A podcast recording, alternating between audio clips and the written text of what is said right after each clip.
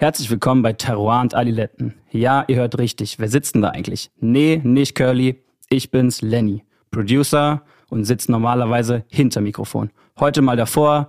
Alles irgendwie ein bisschen chaotisch. Zu Gast ist heute Hannes Höhnegger. Metzger, der mal im Gefängnis war, weiß ich auch nicht so richtig. Aber Willi wird euch schon erklären, um was es da geht. Oder er halt selber. Terroir und Adiletten kommt jeden Donnerstag überall, wo es Podcasts gibt. Folgt uns auf Instagram, TikTok oder halt im Fernsehen, wo Curly halt so abhängt. Habt ihr wahrscheinlich gesehen. Und jetzt kommt Willi.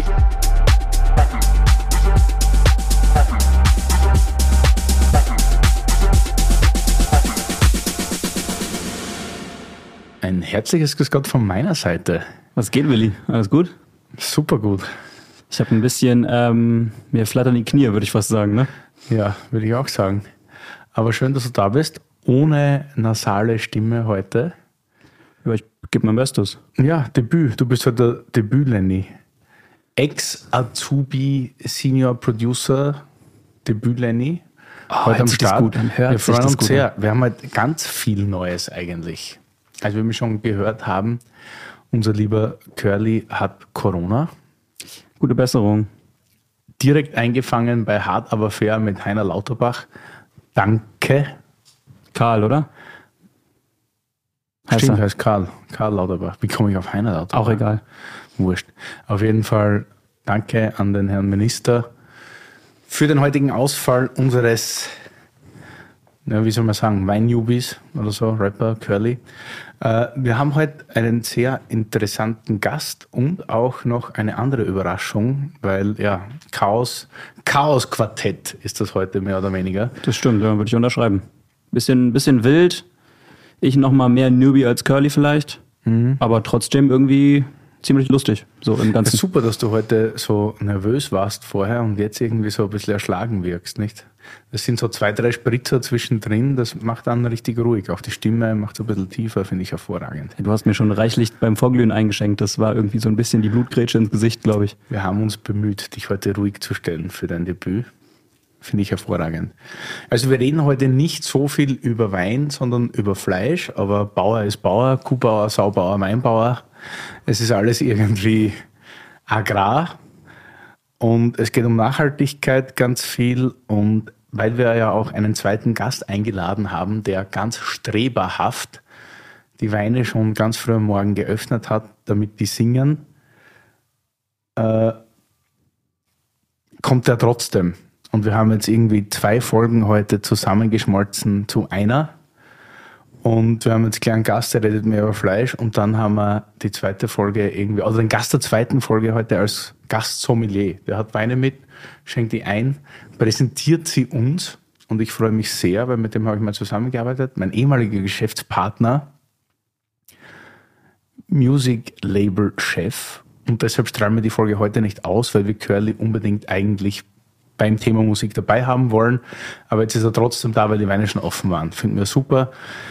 Wir werden die Weine ein bisschen erklären oder er wird die Weine hoffentlich erklären. Ich hoffe, das funktioniert. Ist ein bisschen chaotisch, aber ich glaube, das wird gut. Oder was meinst du, Lenny? Ich habe ein Riesengefühl. Und der Hannes hat ja auch schon so ein paar so Pakete reingetragen. Ich glaube, heute gibt's was zu essen. Ja, und für alle, die noch nicht so super weinaffin sind, wird das heute vielleicht gut, weil es wahrscheinlich ein bisschen mehr um Essen, Fleisch, Nachhaltigkeit, Agrarwirtschaft geht, vielleicht. Und mal schauen, wo sich das hinentwickelt. Ich bin auf jeden Fall froh, dass der Hannes da ist, weil er hat eine richtig, richtig geile Geschichte zu erzählen. Vor kurzem hatten wir eine Buchpräsentation, der hat auch ein Buch rausgebracht, das Goldene Kalb. Wir hatten die Berlin-Präsentation bei uns in der Barfreundschaft. Äh, er wird jetzt bald der Haus- und Hoflieferant fürs KDW, Kaufhaus des Westens, wie er sagt. Richtig.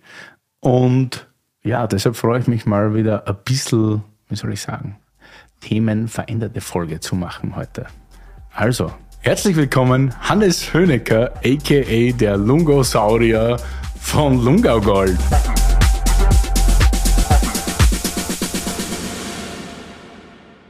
Heute ist Freitag und einer der Podcast-Tage, wo ich sehr, sehr froh bin, dass keine Kamera dabei ist. Wir haben jetzt ein Pop-up mit dir seit vier Tagen. Wir haben nicht viel geschlafen. Wie geht's dir heute, lieber Hannes? Ähm, ich bin sehr froh, dass äh, die Woche sich dem Ende neigt, auch wenn ich wahnsinnig tolle Erfahrungen gemacht habe. Äh, ich liebe diese Stadt und äh, auch äh, euer Lokal und es war natürlich eine Hammerzeit, äh, die ich sehr genießen durfte und vor allem hat es wahnsinnig Spaß gemacht zu sehen, wie äh, die Gäste von eurem Laden da Freude hatten an unseren Produkten und welchen Spaß wir hatten, war eine mega Zeit und danke dafür in jedem Fall. Ich finde dafür, dass ihr Hangover seid, war das ähm, Vorglühen gerade in der Freundschaft auf jeden Fall feuchtfröhlich mit euch beiden. Ja, der Konterspritzer ist der wichtigste Spritzer. Und weil du Fleischhacker bist und keine Ahnung von Wein hast, haben wir uns heute gedacht, wir starten mit weißen Spritzern. Äh, eigentlich im Tube, gibt es bei uns daheim ein Tubeglas? Überhaupt nicht, oder? Kennst du Tubeglas? Ich habe den, den Begriff gerade jetzt das erste Mal gehört. Tubeglas? Tubeglas, das sind 04er Gläser oder 05er Gläser mit so Noppen, die nach innen gewölbt sind. Das ist okay. tatsächlich aus der Pfalz. Und da gab es viel Metzger und wenn sie Fleisch angegriffen haben, waren die Hände immer rutschig quasi. Und in diesen Noppen hat man dann einen besseren Griff gehabt.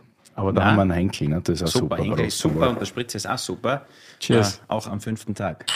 Prost. Cheers Prost. zum Wohl. Aber ich hatte Hannes vorhin auch schon gefragt, wie nennt man denn diese Dinger? Du nennst die immer Weinkanne, aber Hannes meint, er hat es noch nie gehört. Weinkanne? Keine Ahnung. Wir sagen Spritzerglas. Spritzerglas? Ja. Spritzerglas, ja, genau.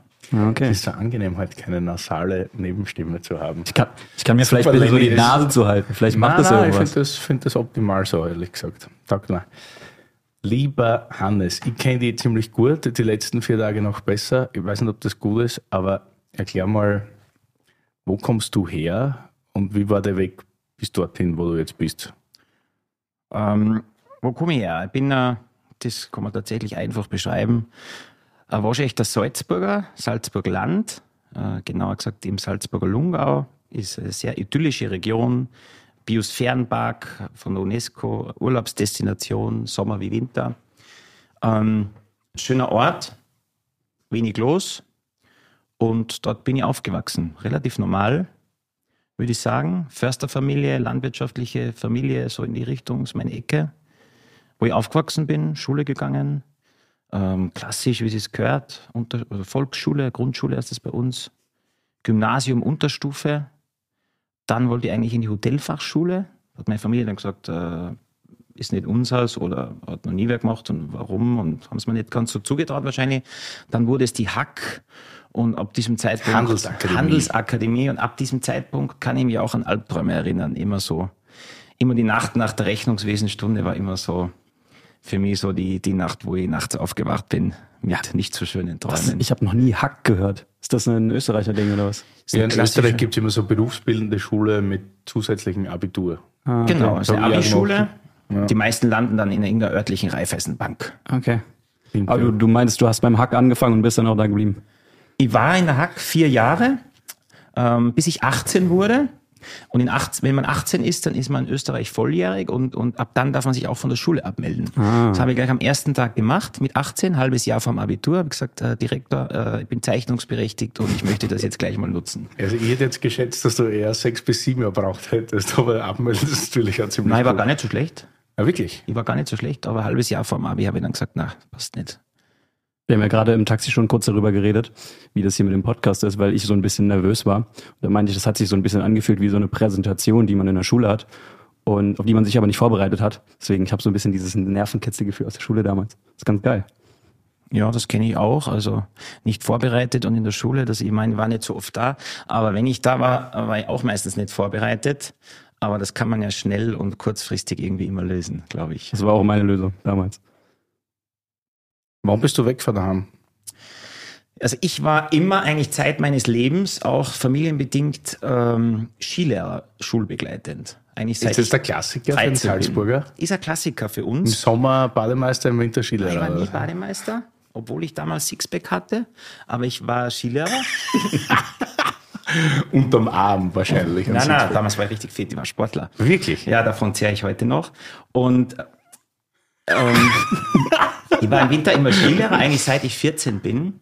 War damals natürlich der Wahnsinn, weil das schon so war, dass man dann nicht mehr viel reden musste. Gell? Dann kamen die da an, die äh, hübschen jungen Mädels, meist aus Deutschland, und die fanden das dann ganz gut und da habe ich mich immer sehr gut darum gekümmert. Dann. Ja, genau, seit ich eigentlich 14 bin.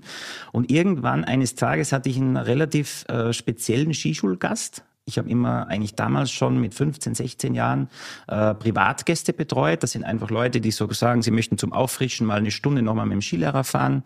Ich habe habe da gute Ausbildungen gemacht, also konnte das relativ gut und hatte da mal so einen Privatgast, der irgendwie ganz komisch war.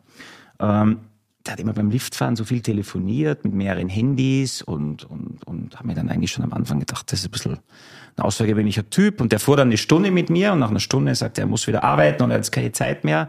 Aber er würde morgen gerne nochmal fahren. Aus diesem Morgen wurde dann eine Woche.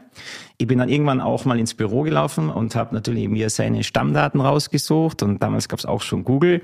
Und als ich dann draufgekommen bin, dass das ein deutscher Spitzenpolitiker ist, äh, habe ich dann natürlich gelacht und fand das wahnsinnig spannend und habe mich mit ihm und seiner Familie sehr, sehr gut angefreundet, worauf er mir dann eigentlich schon gesagt hat, ja, und wenn du mit der Schule dann mal fertig bist, dann kannst du ja bei mir arbeiten.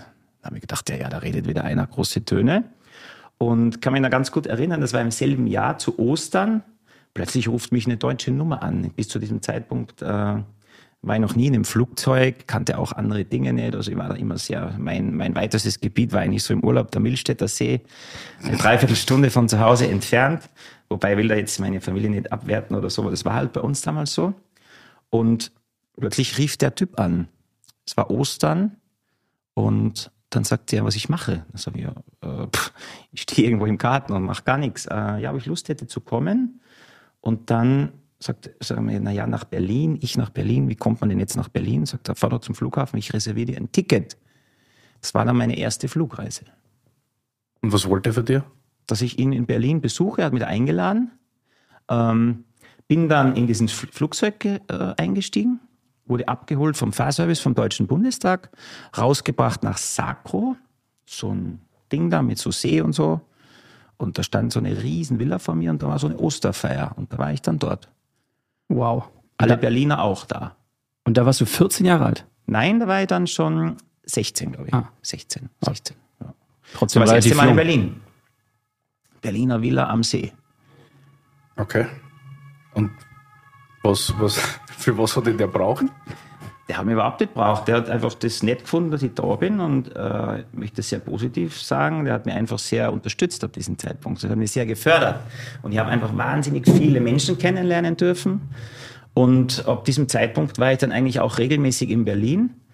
Und sobald ich die Schule äh, damals ja abgebrochen hatte, war ich dann auch schon in äh, Brüssel im EU-Parlament, um Praktikum zu machen. Kann ich mich noch sehr gut Also der erinnern. hat dich dann ins EU-Parlament gebracht? Als Praktikant. Als, pra okay. Als Praktikant, genau. Kann ich mich noch gut erinnern, das war auch wieder nach so einer Skifahrersaison. Ich konnte mir noch keine Krawatte binden, stand dann im EU-Parlament in der, im Aufzug, orange Krawatte in der Hand. Und was war da die Aufgabe dann? Meine Aufgabe war jetzt, also ich kam in sein Büro und war einfach äh, gut drauf und, und, und, und, und happy und habe dann hab mir dann die Krawatte gebunden mit Hilfe von einem anderen, der das schon ganz gut konnte und habe dann mir die Krawatte gebunden und stand dann da in seinem Büro und ich habe am Anfang natürlich irgendwelche einfachen Dinge gemacht. Der wollte einfach mal ein bisschen schauen, wie ich so drauf bin und hat mir also Sachen machen lassen, irgendwelche Recherchethemen zum Thema Tourismus, weil Tourismus natürlich für mich naheliegend war, komme ich aus einer Tourismusregion und das hat mir einfach riesen Spaß gemacht. Aber ich muss auch sagen, dort in Brüssel, da geht es auch richtig ab, außerhalb vom Parlament. Also das war sehr nett. Viele, viele Menschen, ähm, also ich, dieses Europa-Thema hat mich wahnsinnig fasziniert, dass einfach alle an einem Ort sind. Das ist schon, war schon eine sehr, sehr schöne Sache für mich, die mich wahnsinnig inspiriert hat, um ehrlich zu sein. Genau. Und bist du damals schon irgendwie in den ganzen Nachhaltigkeitsfleischdingen irgendwie gekommen oder ist das erst noch ein Naja, man muss dazu sagen, dass wir aus Familien kommen, wo diese ganze Nachhaltigkeit, Fleisch-Thematik eigentlich gang und gäbe war. Also ich habe einmal, ich habe mal zum Beispiel irgendwann meiner Oma einen Artikel über Low Carb Diät und so weiter vorgelesen und über saisonale ähm, Ernährung und so weiter. Und dann hat die einfach den Kopf geschüttelt und zu mir gesagt, naja, das findet sie alles irgendwie schräg, weil das machen wir seit, seit wir auf der Welt sind, ja, dass wir saisonal uns ernähren, dass wir, ähm, wenn was geschlachtet wird im Ort, eine halbe Sau kaufen, eine Gefriertruhe zu Hause haben und uns das halbe Schwein einfrieren und dann einfach ein halbes Jahr davon essen und ähm, eigentlich immer wissen, was wir essen. Ich meine, ich bin so in der Generation aufgewachsen, wo es uncool war, ähm, die eigene Marmelade zu machen, aber meine Oma hat immer die eigene Marmelade gemacht. Ja, ich war so diese Dabo Generation, sage ich mal, wo, wo man sich das fertig im Glas kaufen konnte. Und das, was jetzt da wieder passiert, ist eigentlich äh, genau das, was ja schon früher immer gab. Ja, dass plötzlich in Supermärkten eigene Reihen gibt, wo Einweggläser ausgestellt werden, weil die Leute das kaufen, um, um sich Saft zu pressen. Ja, das ist jetzt äh, eine super tolle Sache. Ich liebe diese Sachen auch, also meine Familie, aber auch Kinder, äh, dadurch Verantwortung. Ich liebe diese Sachen auch, aber ganz ehrlich, so sind wir aufgewachsen. Ja, also das, das, das war für mich jetzt nicht irgendwie äh, die neue große Innovation und und, und eine, eine große neue Sache. Für mich als, für mich als Stadtkind ist das ja irgendwie immer, ich bin ja wirklich Hardcore-Stadtkind. Also ich bin in Berlin groß geworden, bin hier irgendwie, für mich kommt das Schwein, hart gesagt, irgendwie aus dem, aus dem Supermarkt. Hab irgendwie nie, war nie bei einer Schlachtung dabei, habe sowas nie richtig erfahren. Den einzigen Punkt, den ich. Entschuldigung, gibt's noch einen Spritzer? Hat einer Durst? Oder dem Armen noch einen Spritzer. Wir haben ja halt einen, einen Mundschenk da, sozusagen bin, was denn, nachdem wir jetzt beim Tim Melzer waren, haben wir jetzt Privatsommeliers hier. Äh, der Christoph Ellinghaus ist heute da und schenkt uns ein bisschen Wein ein. Ehemaliger Geschäftspartner, Freund aus der Cordoba. Und der hat halt ein bisschen Wein dabei, weil, wie wir schon alle gehört haben, ist der Curly ja mit Corona erkrankt, hat er dem Lauterbach zu verdanken. Gute Besserung. Und ja, gute Besserung, weil der Christoph schon perfekt vorbereitet war für die zweite Folge, die wir irgendwann mal nachholen werden, waren die Flaschen in der Früh schon offen, bevor wir ihm abgesagt haben. Und weil wir ja, weil du Fleischhocker bist und eh keine Ahnung hast von Wein, haben uns doch, wir laden den Christoph ein, um uns heute den Privatsommelier zu machen. Und dass wir ein bisschen an Wein da haben, über den wir reden. Das ist übrigens ein Wunderpunkt für mich, lieber Willi, gell? Was? Ähm, dass ich tatsächlich keine Ahnung habe von Wein, dafür, dass ich ihn so liebe. Ja, Monsieur le Sommelier, was haben wir hier? Erstens mal schön, dass du da bist. Danke. Freut mich sehr und dass du die Flaschen mitgenommen hast. Es erinnert mich ein bisschen an das Konzept Cordoba. Irgendwer macht geilen Wein auf, irgendwer macht da Beef Tartar, nichts passt zusammen, alle glücklich.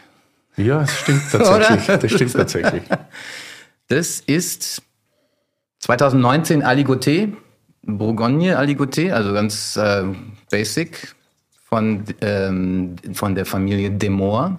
Die sitzen da oben Chablis. Mhm. Also das ist, ja, das ist ja fast 100 Kilometer eigentlich von euren ganzen Burgunder Lieblingsgebiet. Äh, ist ja näher an Paris als an Bonn. Na, aber ist schon sehr oben, nördlich im Burgund. Ne? Und die sind ähm, so Lieblingsbiodynamiker. Die machen alles auch super nachhaltig und äh, ähm, ich habe gedacht, ich hol mal, ich, ich hatte mir gedacht, weil hier ja immer Riesling und Chardonnay und Spätburgunder gesoffen wird, äh, bringe ich ein paar andere Trauben mit. Es war lustig, du hast ja beklagt. Ich glaube, es gibt wenige Gäste, die ich eingeladen habe, die sich so an den Kopf gemacht haben, welche Weine sie mitbringen sollen. Und dann habe ich dich halt gefragt, was du mitnimmst. Und dann schreibst du mir die drei Weine und dann habe ich, also ketzerisch wie ich oft bin, so gesagt, okay, ich nehme auch noch zwei mit, damit wir auch was haben, was, was schmeckt. ja, ja, hast du schon probiert? Weil, ja, finde ich super. Es ist sehr gut. Ich mag den Moor eigentlich häufig sehr gern. Die haben ja sehr eine kleine Fläche nur, ich glaube, die haben nur wenige Hektar. Ganz viele. Sie haben seit ein paar Jahren auch ein paar Grand Cru-Lagen, äh, tatsächlich, Chablis Grand Cru-Lagen ähm, dazu bekommen. Aber da habe ich nur so warme Jahrgänge, 18. Ich wollte ja, 8, ich weiß ja, dass du 18 nicht leiden kannst, also habe ich elegant um 18 herum geplant. Das ist 19. Was uns ja zugetragen wurde, ist, dass du die Weine schon aufgemacht hattest und genau. ich als krasser Newbie, beziehungsweise überhaupt gar keine Ahnung habe, ich habe natürlich mit dem Rotwein gerechnet. Na, Warum ist denn der weiß? Weil Warum ist der weiß? Ja, das fragt man. Äh, weil Aligoté generell eine weiße Traube ist.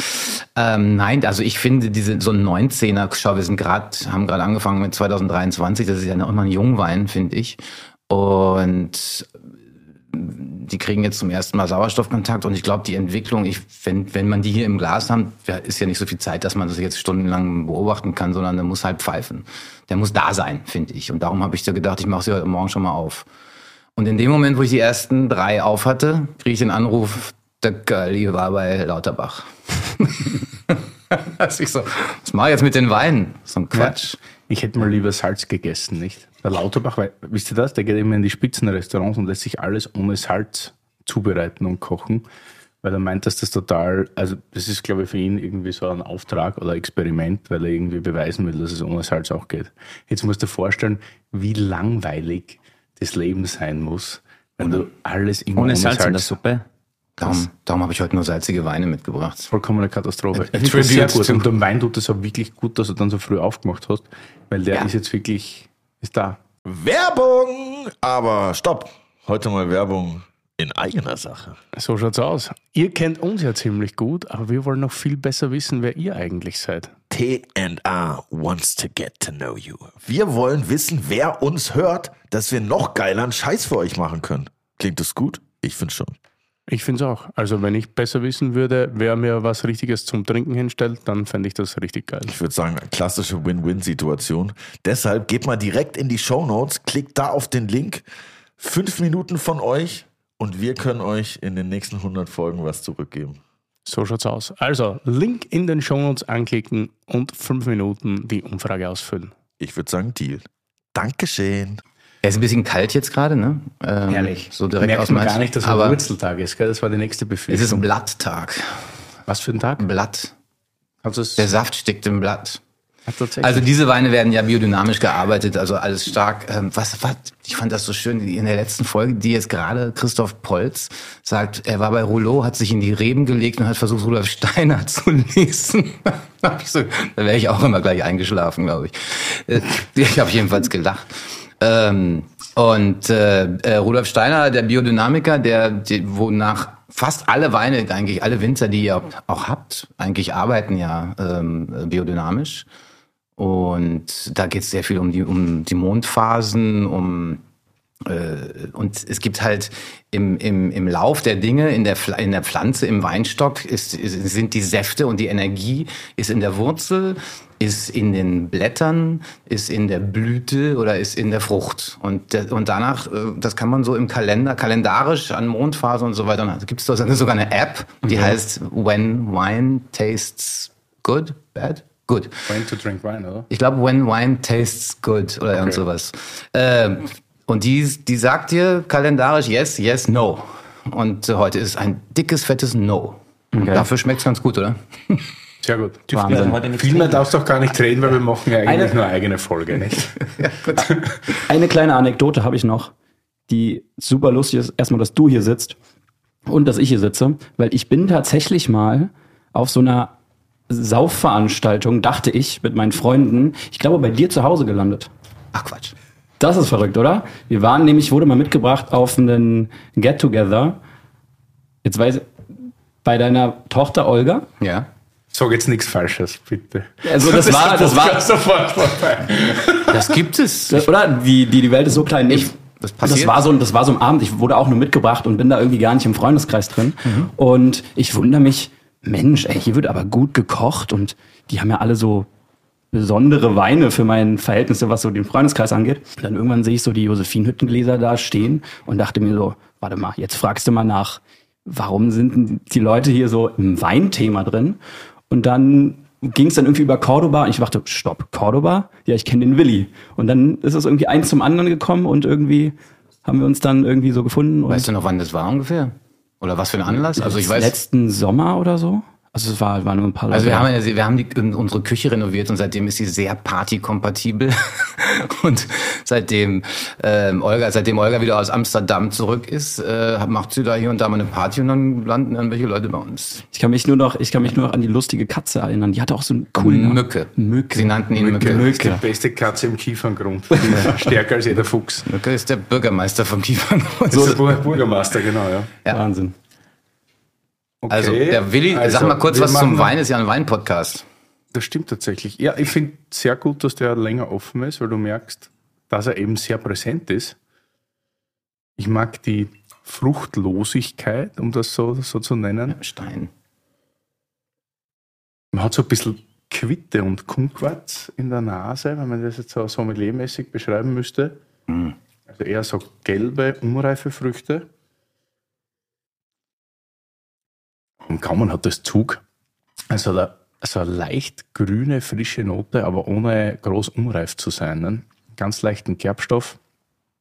Ich mag einfach die Energie von diesen Weinen. Also ich bin da ja so eher so ein, so ein Energie, das, Spürer. vom E, du Ich bin so ein, na, ich mag, ich, darum, ich, Weine müssen, ich muss die spüren, weißt du, die schmecken, schmecken ist das eine, ich muss Wein auch spüren. Und ich mag das bei Demore fast immer. Das Darf ich ist, noch einen Schluck haben? Der Fleischhocker macht mal auf Ex und spürt auch den Wein. Spüren. spür mal, spür Aber mal, ich ehrlich was sagen. spür mal rein in den Wein. ich, ich höre euch ja wahnsinnig gerne zu. Gell? Ich habe eine hohe Affinität zum Thema Qualität. Aber es ist für mich einfach meilenweit entfernt und sowas von fremd. Und es ist eine Sache, die ich leider nie lernen werde können, obwohl ich es wirklich gerne machen Wein? würde. Allgemein so Sensorik zu spüren. Wenn du jetzt sagst, da ist Quitte drin, sehe ich das genauso wie du. Aber ich würde selber nie drauf kommen.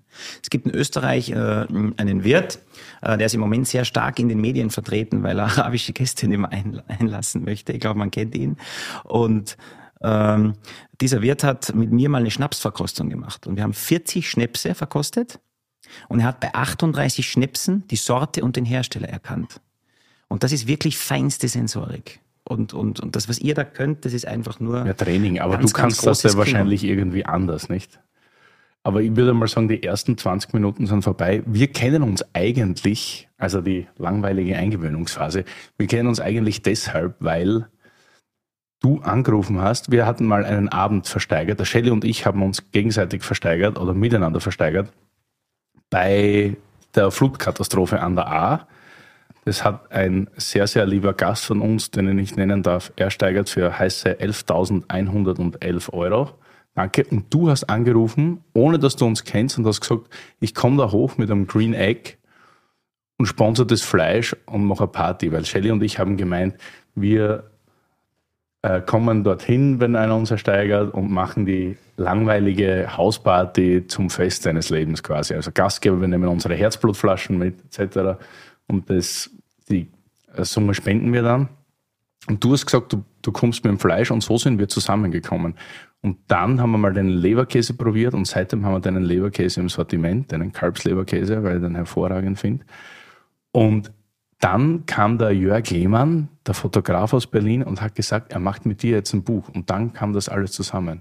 Und dann kam das Goldene Kalb, das ist nämlich das Buch, über das wir heute auch reden, und deine orge Geschichte eigentlich, dass du ja in Berlin warst und eine sehr dubiose Vergangenheit eigentlich hast, über die du dann quasi eigentlich Metzger geworden bist. Ne? Ist richtig, ja. Ist so dieses Also Thema. wie war deine Zeit in Berlin? Erzähl mal ja, die man, die, die Geschichte von, von der Zeit in Berlin war schon äh, diese, dieser, erste, dieser erste Flug nach Berlin war eigentlich so diese, diese, dieser Eintritt in diese Welt, in diese große Welt, die ich bis dato nicht kannte.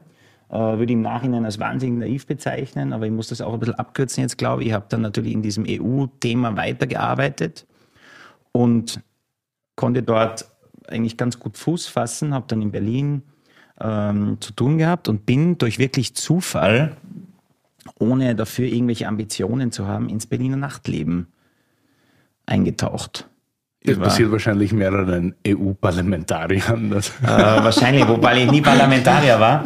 Ähm, aber ich bin da abgetaucht und habe dann dort beruflich Fuß gefasst ja, und wurde eigentlich vom Generalsekretär für Tourismus in der Europäischen Wirtschaftskammer, das war mein letztes Amt, das ich dort inne hatte, ist schon ganz cool, ähm, wurde ich dann Generalsekretär in der Oranienburger Straße, ja. Also kann es im Rechnungswesen gar nicht so schlecht gewesen sein, weil du gewusst hast, dass es ohne Steuer immer besser Äh, ist. wir hatten gute Einnahmen und somit war es relativ einfach, das abends abzuzählen. Ja, genau. Und wenn ich mir mal verrechnet hatte, war die Kasse trotzdem immer noch gut. Ja, und Generalsekretär heißt genau was? Ich war mehr oder weniger für wirtschaftliche Angelegenheiten zuständig. Ich war damals der Einzige, der untätowiert war. Ich war auch unter zwei Meter zehn groß, daher geeignet, um äh, mit Vermietern und Hausverwaltungen Termine wahrzunehmen. Und war immer derjenige, der dann die Sutterö-Wohnung in Krausnickstraßen und anderen Gegenden klargemacht hat, um die anzumieten. Und dann kamen eh die anderen. genau. Das war so mehr oder weniger meine, meine Hauptaufgabe. Okay, also Genau. und da waren, also das war dann schon dementsprechend unseriös, ne?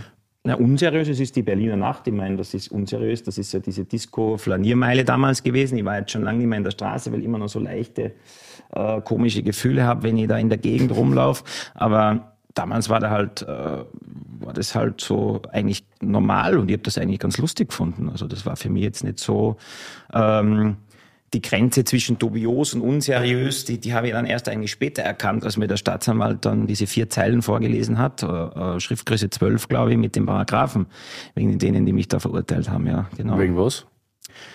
Ja, das, das Hauptthema war immer eigentlich das Thema der, der, der Vorenthalten von äh, Umsatzsteuern und dergleichen. Ja, das ist einfach, weil wir da immer Einnahmen sind Einnahmen.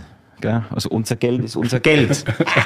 und die Kollegen äh, der hiesigen Behörden, die haben sich dann auch eine Wohnung angemietet, aber gegenüber halt schräg und haben das dann einfach mal 18 Monate lang, glaube ich, mitgefilmt.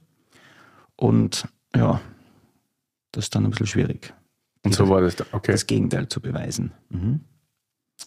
Aber da waren ja andere, so ein bisschen andere Geschichten auch. Also, Natürlich wurde einiges vorgeworfen, man hat immer diese eine oder andere Vorurteilssituation, aber da war ich natürlich immer nur am Rande beteiligt. Ich meine, ich war schon mal dabei, wo, wo es auch ein bisschen lauter wurde und habe auch mal ein Messer in den Hals bekommen und dergleichen. Also habe da schon ein bisschen was miterlebt, aber da ist bis auf die Narbe nicht viel übrig geblieben. Ja, und damals fand ich das eigentlich ganz lustig. Was?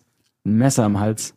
Ich war Jetzt mal im Alex im. Berliner, wir haben Berliner Publikum, jetzt erzähl halt Naja, damals war das halt noch anders. Ich war damals mit einem jungen Mädel im Kino, habe eigentlich mir einen schönen Film angeschaut. Ob es nicht der erste James Bond war, ich kann mich nicht mehr erinnern, von Daniel Craig und ging dann über den Alex und plötzlich lief's heiß runter am Hals. Und wenn du unten schaust, da habe ich dann so eine kleine Ding noch, ja, und dann wurde es schnell relativ schnell finster. Und mehr weiß ich dann auch nicht mehr.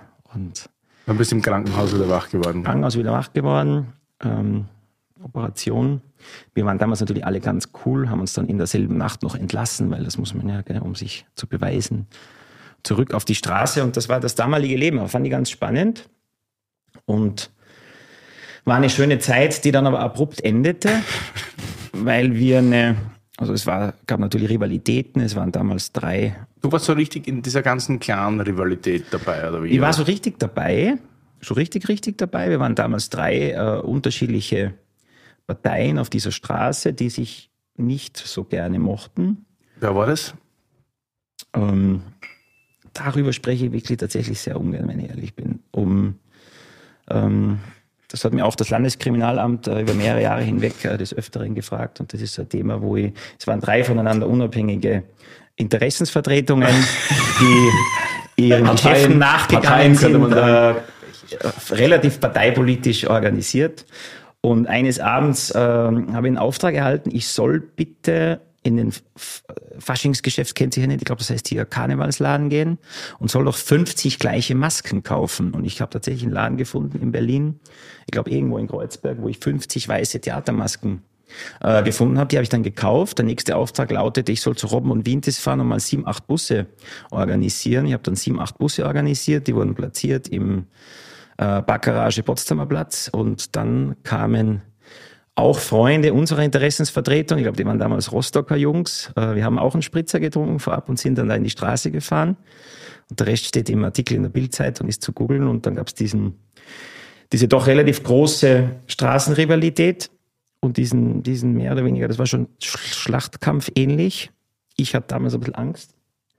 Bin dann, äh, war natürlich nicht der in der ersten Reihe, wegen den 2,10 Meter zehn und so, also war dann eher so ein bisschen weiter hinten und konnte dann mich dort entfernen, habe dann One-Way-Ticket nach Rio de Janeiro gebucht. Zuerst war ich noch kurz in Buenos Aires, weil ich einen Freund dort direkt Auftritt suchen wollte. Der war aber nicht da, dann bin ich nach Rio geflogen und habe dann äh, mir gedacht, was machst du dort? Hatte noch ein bisschen Kohle dabei, habe dann im Hostel gewohnt. In Rio de Janeiro hieß äh, Stone of a Beach. Herrlich. Es war so ein schönes Hostel, Zwölferzimmer. Habe dann noch ein bisschen surfen gelernt und hatte dann aber ein bisschen äh, das Thema, dass die, die Kohle, die ich mit hatte, ausging. Und ich schon Angst hatte, mich hier äh, zu melden bei mir zu Hause und habe dann den Wohnort gewechselt und bin dann einfach mal in die Favela de Rosinha, war damals die größte Favela äh, der Welt, 6,5 Millionen Einwohner und bin dahin und äh, wurde dann da vorstellig bei den äh, Straßensoldaten, diesen Kindersoldaten, die da stehen mit den Maschinenpistolen und habe dann eineinhalb Monate in der Favela de Rosinha gelebt und das war eine sehr, sehr schöne Zeit. Muss man sich so vorstellen, ist einfach ein Hügel, da leben sechs Millionen Leute. Ähm, unstrukturiert. ähm, die haben keinen Strom, obwohl alles hell leuchtet. Die haben eine komplette Krankenhausversorgung, einen Kunstrasenplatz mit Flutlichtbeleuchtung, eigene Schule, eigenen Kindergarten. Ist natürlich sehr, sehr kriminell äh, organisiert vor Ort. Wirklich. Wirklich. Überraschung. Ich wurde dort nicht Generalsekretär, sondern war einfacher Bewohner einer Dachterrasse, hatte aber immer Bier und, äh, und eine schöne Zeit. Und Ipanema Beach war so ein, so ein Ort, an dem man immer wieder mal gefahren ist und ich wollte dort surfen lernen. Und plötzlich standen zwei Deutsche hinter mir. Seriöse junge Herren und die haben dann gesagt, es gibt jetzt zwei Varianten. Variante A, man ruft die örtliche Polizei und ich gehe in Auslieferungshaft in Rio de Janeiro. Dauer eineinhalb Jahre. Wenn die Botschaft schnell ist, ein halbes Jahr. Oder wir fliegen Business Class zurück. Und dann habe ich gesagt, naja, Business Class ist besser. Bin dann eigentlich sehr freiwillig in die Lufthansa-Maschine eingestiegen.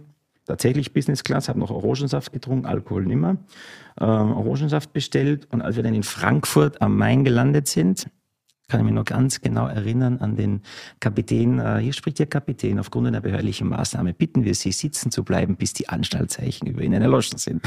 Und dann, dann kam eigentlich schon relativ schnell äh, das Kollegium aus Frankfurt und die waren äh, nicht so lustig. Ja. Also das war dann schon äh, schmerzhaft auch ein bisschen, wenn ich ehrlich bin. Und, Und da bist du dann ins Häfen gegangen. Häfen gegangen, nach Berlin gebracht, Haus 2, Moabit, JVA Moabit. Ja. Wie lange warst du im Gefängnis? Ähm, Moabit tatsächlich ein halbes Jahr. Ähm, krasse Zeit, alter Schwede. Hand zu Hand Haft. Gell? Hand zu Hand ist Was scheiße. heißt Hand zu Hand, das ist, haben wir so einen grünen Punkt an der Tür. Das ist dann, wenn man äh, einer kriminellen Vereinigung zugerechnet wird. Da gehst du dann alleine duschen, was eh besser ist. Ähm, da gehst du dann alleine in den Hof. Also hast du eigentlich wirklich komplette Isolation. Also ich habe mir, äh, ich habe mir die Fernsehprogramme da rauf und runter gezippt und habe viele Stunden mit dem Anwalt verbracht. Aber daraus wurde dann schon eine Freiheitsstrafe von vier Jahren und zwei Monaten. Das ist, um ehrlich zu sein, gar nicht so kurz. Und ich habe dann eine Heimatverlegung nach Österreich beantragt. Bin dann so um die Weihnachtszeit 22 Tage auf Transport gegangen. Dauert 22 Tage, um von äh, Berliner Knast nach, äh, Wien, nach Österreich zu kommen. Aber Wie muss ich mir das vorstellen? Ist das so wie im Fernsehen in so einem Agentenfilm? Ich meine, wenn die dich haben von so einer Organisation, die sperren dich ein und die wollen wahrscheinlich Informationen. Oder? Na, da kommen die schon und sagen, äh, wir holen deine Familie und du kannst nach Irland gehen und ihr kriegt da eine Schaffarm und die heißt jetzt dann alle äh, McCaffrey und da muss aber die ganze Family mit und äh, wie war das da? Und ganz ehrlich, also die, ich habe dann mal schon informell halber gefragt, naja, wie läuft sowas ab? Aber so ein Kronzeugen-Schutzprogrammszeug, also das ist jetzt nicht so, nicht so meine Sache, weil ich einfach möchte, dass, pff, ja, ich meine, das geht ja auch niemandem was an, was, was damals so gelaufen ist. Nicht? Und alles wusste ich ja auch nicht. Ich war ja nicht überall dabei. Ja, aber das, das bieten die natürlich einem an. Und wenn man dann äh, dran denkt, ist das auch verlockend. Aber ich habe Gott sei Dank mich nicht dafür entschieden. Und dann bist, wurdest du überstellt nach Österreich ins Gefängnis? Habe dann dort ähm, meine Rechtsstrafe in der Justizvollzugsanstalt Garsten. Es gibt in Österreich drei Hochsicherheitsgefängnisse, ist Garsten, Kalau und Stein. Das darf man sich mehr oder weniger fast ein bisschen aussuchen. Ähm, habe mich dann für Garsten entschieden und bin dann dort in die Fleischerei gekommen. Als Inner, Die Metzgerei, die hatten eine eigene Metzgerei. Und hast du dir das ausgesucht oder wurdest du dazu geteilt einfach? Ähm, da wirst du schon mehr oder weniger, äh, gibt's da drei, vier Stellen und da kannst du sagen, äh, worauf du Bock hast. Und ich fand Fleischerei damals, ich hatte damals ehrlich zu sein, überhaupt keinen Zugang ähm, zum Thema Fleischerei und fand das aber irgendwie am spannendsten. Und es hat schon ein bisschen eine Vorgeschichte gehabt, die muss ich sagen. Ähm, steht ja auch in meinem Buch, das Goldene Kalb drin. Die Vorgeschichte war so, dass ich irgendwann mal wieder Fernsehen geguckt habe und da lief eine Sendung, die hieß in 80 Steaks um die Welt. Und da war der Wolfgang Otto mit dem Lucky Maurer irgendwie in der Welt unterwegs und die haben über Fleisch geredet und über, über, über Viecher und, und all diese Themen. Und es hat mich so ein bisschen erinnert an meine Herkunft, wo ich eigentlich herkomme vom Bauernhof und hat mich so, so an diese Zeit ein wenig ein wenig äh, erinnert. Und ich muss auch eins sagen, ich habe ein sehr einschneidendes Erlebnis, das war bei der Hauptverhandlung. Ich hatte damals ganz viele tolle äh, Mega-Freunde und alles war super und, und so weiter. Aber bei der Hauptverhandlung waren zwei Gäste. Und das waren meine Mutter und mein Stiefvater. Ja, mein Stiefvater war damals eigentlich das erste Mal auch im Flugzeug, also der hatte auch das noch nie erlebt und das hat mich sehr, sehr geprägt, dass ich eigentlich dann gemerkt habe, wer steht hinter einem und wer ist dann wirklich für einen da. Und dann habe ich mich auch zum ersten Mal im Gefängnis, das ist ganz schräg, für den eigenen Familienbetrieb zu interessieren begonnen. Ich habe gedacht, was ist eigentlich deine Zukunft? Ja? Ich habe mich, wenn ich ehrlich bin, äh, als Strafgefangener am völlig falschen Ort gefühlt. Ich dachte mir, das bin ja nicht ich. Das denken sie wahrscheinlich mehrere. Nicht? Na, glaube ich nicht. Ich glaube, dass die meisten da drin eigentlich schon ganz gut klarkommen und sagen, ja, ich weiß, ich mache das und ich stehe dazu.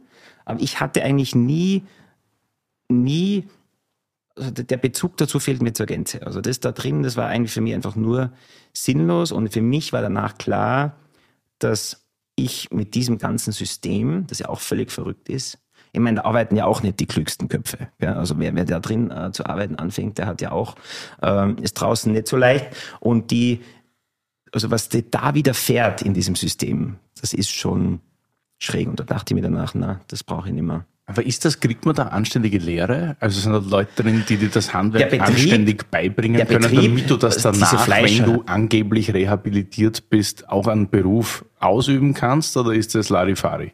Grundsätzlich ist das sicher Larifari, nur die Fleischerei der Justizvollzugsanstalt Garsten in Oberösterreich wahrscheinlich eine der besten Fleischereien in Europa.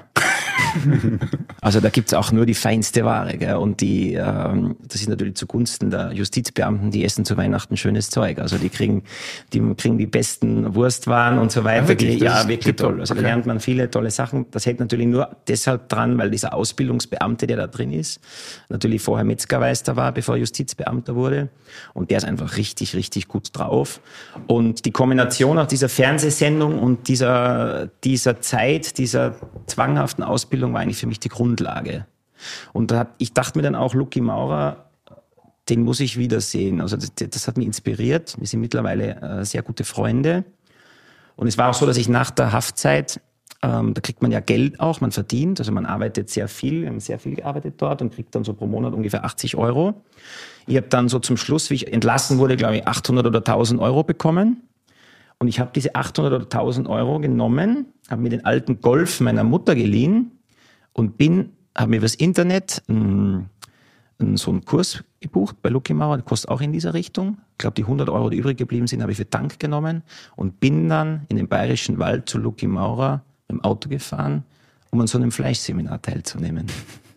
Ja, und Und das war dann irgendwie so Initialzündung. das war die Initialzündung für alles. Ich wollte dann dort parken, aber da standen lauter so Porsches und so am Ding, habe dann das Auto meiner Mutter im Wald versteckt und bin dann die letzten paar hundert Meter zu Fuß auf diesen Hof Weil sie gelaufen. geschämt hast, oder was? Ja, natürlich. Wirklich? Und ja, mich sehr geschämt und bin dann dahin gelaufen und wir haben uns dann kennengelernt, weil das erste, was war, ich bin da rein und da standen diese ganzen Snobs, die halt da rumlaufen bei ihm am Hof und dann hing da ein Reh, da hat ein Jäger da hat ein Reh gebracht. Und ich habe mir einfach mit ihm gesagt, so, darf ich dir das legen oder was, oder aus der Decke ziehen? Und ich sagte, was ist denn das für ein Vogel? Nicht? Und habe dann das Reh aus der Decke gezogen. Ähm, und wir sind dann was heißt das Gespräch Reh aus der Decke ziehen? die Haut, äh, das so ein Reh hat ja im Fell wahnsinnig viel Ungeziefer. Und das Wichtige ist, bevor das ins Kühlhaus kommt, muss man diese Haut äh, abnehmen und habe das dann aus der Decke genommen. Und irgendwie wurden wir Kumpels. Und ich habe ihm dann auch mal in weiterer Folge so einen Wagyu-Zuchtstier abgekauft und auch hart dafür sparen müssen. Und so hat das alles begonnen. Und dann hast du, der, der Hof, wo du bist, der Trommördhof. Da bin ich dann so, zurückgekommen, ja genau. Das ist der Hof deiner Eltern quasi. Genau. Das ist der Fa- Familienhof. Meine Mutter hat dort vor 17 oder 18 Jahren hingeheiratet. Ja, also ich bin nicht der leibliche Sohn äh, dieses Hofes, sondern meine Mutter hat dort hingeheiratet. Und das war so, der, der, das war so diese Sache dort. Das ist der Bauernhof und das war natürlich klassische Milchwirtschaft. Es gibt in der ganzen Region, bis auf wenige Ausnahmen, klassische Milchwirtschaft. Und da bin ich dann hingekommen. Das ist natürlich auch ein super Ausgangspunkt als äh, Stiefsohn, äh, ehemaliger Gefängnisinsasse im Lungau einen Hof übernehmen, ist natürlich die perfekte Ausgangssituation für wirtschaftlichen Erfolg wahrscheinlich. Ne? Ich habe auch aus diesem Grund den Hof nicht übernommen, sondern war immer mehr oder weniger die graue Eminenz und bin es ja immer noch so der, der außenstehende Graue, den man natürlich, ich habe äh, totale, das ist natürlich schwierig, ja. Also der, der Knacki, der jetzt äh, da ist, das ist ein sehr, sehr schwieriges Thema. Ich werde auch nach wie vor von äh, äh, dem einen oder anderen Bewohner der Region, wenn man sich trifft, nicht mit der ganzen Handfläche, sondern nur den Mittelfinger begrüßt. Ja. Das gibt schon immer noch. Mhm. Ja, kleinkariertes Österreich, also das ist ja ganz normal eigentlich. ist, ist ein schwieriges Thema. Ja. Ich habe halt, hab halt ein paar I äh, meine Ideen und meine Ansätze und was ich von diesen Sachen halte, da habe ich halt nie den, den Mund gehalten und das, das fanden manche, glaube ich, ganz schlimm immer. Ja. Also gerade das Thema der Milchwirtschaft habe ich mir dann, ich habe mir das dann mal angeschaut, bin dann nach Hause gekommen eben nach dieser Haft. Mein Stiefvater produziert, hat damals 100.000 Liter Milch pro Jahr produziert. Das ist für diese Hanglage und schwere Gebiete wahnsinnig viel. Und ich habe halt das immer in Frage gestellt. Wir haben die Milch in der Früh 500 äh, Meter zu einer Sammelstelle gebracht. Dort wurde sie einen weiteren Kilometer zur anderen Sammelstelle gebracht und in eine große Molkerei gefahren. Und das machen alle Bauern in der Region. Und im Endeffekt, wenn man sich die Preise anschaut, die man bekommt, ich meine, mittlerweile ist der Milchpreis für den Bauern hoch, da kriegt man, glaube ich, 70 Cent pro Liter. Aber leben tut man natürlich von diesen einmal jährlichen, keine Ahnung, Sonderzahlungen der EU. Also die werden alle künstlich am Leben erhalten. Um jetzt die Brücke zum Wein zu schlagen, weil es ist ja doch ein Wein-Podcast, wenn du jetzt sagst, der super Bio-Kühe, das ist ja Biohof, den ja, ihr habt. war immer schon, ja. Mhm. In Steillage, geben die bessere Milch, weniger Milch oder andere Milch als andere Kühe? Weil das Problem, was du ja als Milchbauer hast, im Gegensatz zum Weinbauern, da haben wir die letzten vier Tage darüber philosophiert, wir hatten ja schon Vorgespräche, Milch ist am Ende des Tages Milch wird vermarktet als Milch. Du verkaufst es an eine große Firma oder eine Molkerei und die verkaufst es als Milch und du bekommst einen Standardpreis. Beim Wein ist ein Winzer der Winzer und was er daraus macht, macht er dann am Ende draußen. Also das sehe ich als riesiges Problem. Das sehe ich grundsätzlich als riesiges Problem. Ich kenne viele österreichische Winzer mittlerweile, weil man sie natürlich immer wieder trifft und ich habe auch Freunde, die Winzer sind, die auch sehr bekannte österreichische Winzer sind. Und die kann man eigentlich mit dem klassischen Bauern nicht vergleichen. Und ich habe mir dann irgendwann mal überlegt, das sind ja auch Bauern. Gell? Auch Bauern, die irgendwann mal angefangen haben.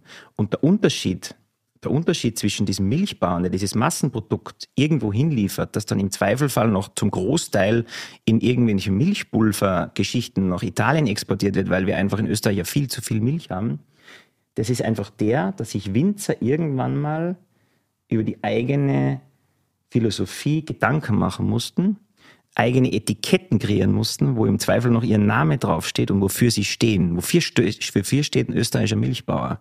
Das Etikett eines österreichischen Milchbauern ist so ein Tank. Das ist einfach, einfach, da gibt's keinen Stolz, da gibt's keine, kein äh, Bewusstsein dafür. Das macht man, wenn man immer, wenn man es immer so macht. Und man bekommt für diese Milch, die man produziert, nicht das Geld, das man braucht, um zu überleben. Ich glaube, das ist ja ganz, ganz ein schlimmes Thema.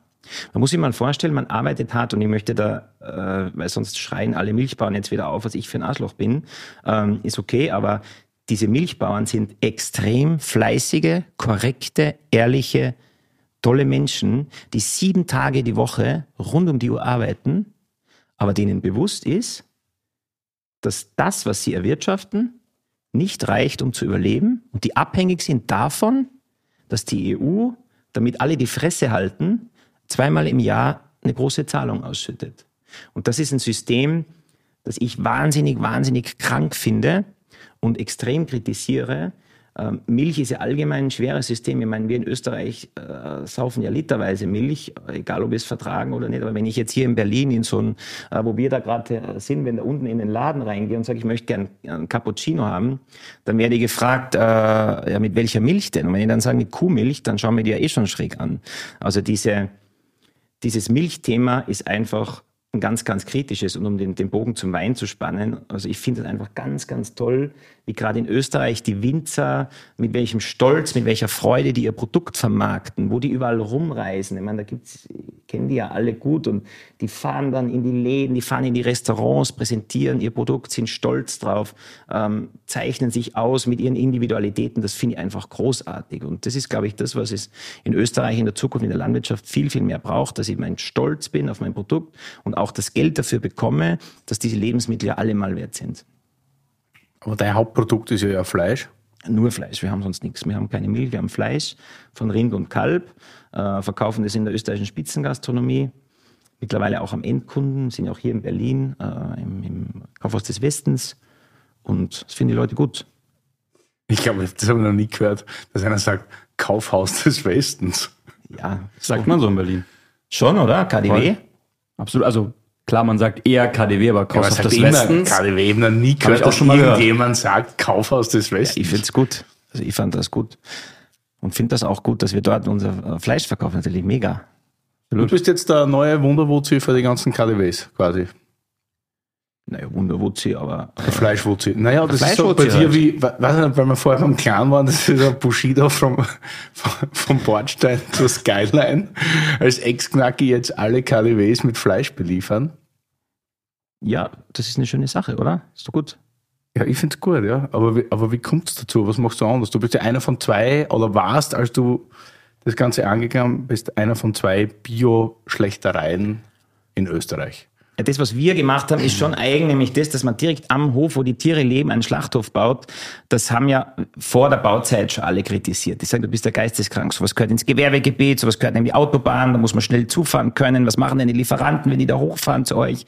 Wir haben dann um viel Geld eine Straße zugebaut und so weiter. Aber ich denke mir, dass es gibt ja ganz viel Biobauernhöfe, gerade im Salzburger Land.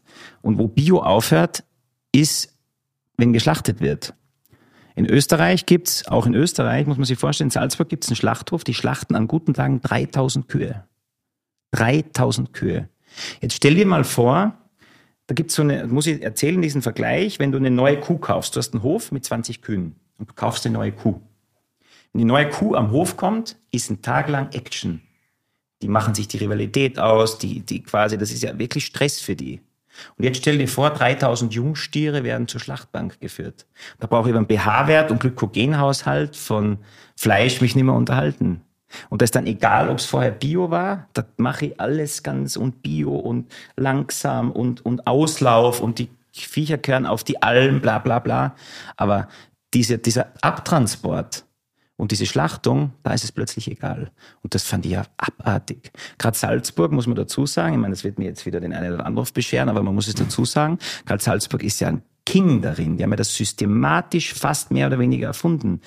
Milchkälber werden in Salzburg, wenn sie männlich sind, fast ausschließlich exportiert. Ja, und wenn man den Bauern fragt, warum machst du damit, sagen ja, die holt eh ein örtlicher Lieferant. Der örtliche Lieferant mit dem gleichen Kennzeichen fährt das Ding aber nach Bergheim und von da gibt's dann eh diese äh, Tierschutzorganisationen, die genau draufschauen, wo das Kalb hingebracht wird. Ja, das habe ja nicht ich gemacht, sagen die dann. Und das ist das Argument von diesem du System. dann klassisch ab und Man sagt ja, das war ja nicht ich, ich habe es ja nur dem örtlichen verkauft. Gell? Und ich habe eh nicht viel Geld dafür bekommen. Ja klar, der im Libanon zahlt ja auch nicht viel dafür. Ich habe mal eine ganz blöde Frage. Was, ich auch, gibt's noch einen Wein? Anderen oder den gleichen? Nee, schon anderen. Ja, der müsste austrinken. darf ich meine blöde Frage trotzdem stellen? Ja, klar, mach es. Und zwar gibt es Unterschied zwischen Schlechter und Metzger und gibt es da Unterschiede? Ich, ich weiß ehrlicherweise nicht. Oder Na gut, es gibt schon, also schlechter, schlechter ist ja jetzt ein, ein ganz, ganz schlimmer Begriff. Es gibt ja auch den Begriff des Metzgers formal nicht. Der Metzger ist ein Fleischverarbeiter. Der Fleischverarbeiter ist aber nicht automatisch der, der schlachtet. Und es gibt so ein, schlechter klingt ähnlich wie Schächten. Und Schächten ist ja das dann, was die mit unseren Kälbern machen im Libanon, weil es einfach aus religiösen Gründen ähm, die die Tiere einfach quasi bei lebendigem, vollem Bewusstsein den Hals aufschneiden, um zu entbluten. Das ist die quasi rituelle, spirituelle Form, um Kälber zu schlachten. Und das ist natürlich was ganz was Schlimmes, weil das Tier ja bis zum Schluss einfach wahnsinnig leidet. Und das ist natürlich mit der heutigen Zeit äh, nicht mehr kompatibel, Gott sei Dank. Okay, weil ich hatte mich nur gewundert, weil Willi den Begriff benutzt hat und mir jetzt gar nicht so klar war, was jetzt da der große Unterschied ist. Ja, mir war nicht klar, also was wir ja beim Wein generell alle immer beachten ist, du brauchst perfekte Trauben und dann brauchst du natürlich auch eine perfekte, also ich sag so, der Christoph Ellinghaus wird es anders sagen, Kellerhygiene, um dann einen super Wein draus zu machen. Und das ist ja beim Fleisch das Gleiche, daran denkt aber nur keiner, weil alle sagen immer, ja, super, du hast einen Bio-Kalb oder einen Bio-Rind und wenn es dann, so wie du das gerade erklärst, auf die Stressschlachtbank gebracht wird, ist das Fleisch trotzdem wieder Arsch. Aber die Sache ist, es gibt ja nicht, also man verkostet ja Fleisch nicht so wie Wein jetzt zum Beispiel. Ja, und man muss auch die Marktsituation anschauen. Ich meine, es gibt jetzt, ich lese jetzt ständig die Zeitungsartikel, der letzte Metzger von, der letzte Fleischhauer in, der letzte Fleischhauer in Wien. Und der Fleischhauer in Wien ist aber auch kein Schlachthofbesitzer, sondern der Fleischhauer in Wien ist ein Händler. Dieser Händler kauft beim Großschlachthof im besten Fall das Fleisch und macht daraus Wurst. Das kann er zum Teil großartig.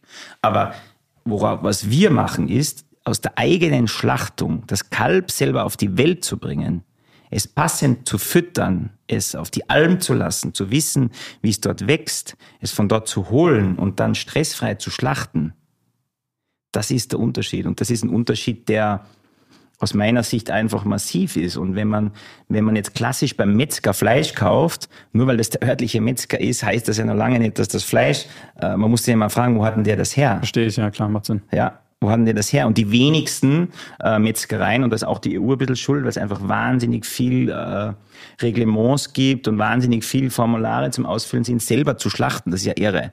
Man schlachtet eine Stunde und füllt eine Stunde lang Formulare aus. Und wie ist da die Methode? Bolzenschussapparat. Das wird quasi, da wird äh, mit dem Bolzenschussapparat das Tier betäubt und danach geschlachtet. Das Aber nicht so vorher irgendwie so äh, CO2 oder so. Äh, CO2 gibt es bei Schweinen in Großschlachthöfen, funktioniert ja aber auch nur teilweise. Und ja, also ich bin, ich, ich bin der Tötung durch Vergasen grundsätzlich ein bisschen skeptisch gegenüber eingestellt. Also das ist ein bisschen schwierig. Ich habe da schon, also das habe ich das, das erste Mal gehört habe, dass es sowas gibt, habe ich gedacht, ja, finde ich jetzt nicht so spannend, um ehrlich zu sein. Vor allem bei Schweinen ist es ja irre, was da abläuft. Ich meine, Schwein ist ja, ist ja ein Lebensmittel, Schweinefleisch, das völlig stiefmütterlich behandelt wird. Und auch in Österreich ist ja der Umgang mit Schweinefleisch einfach nur noch irre. Wir haben in Österreich zum Beispiel dieses Armer Gütesiegel.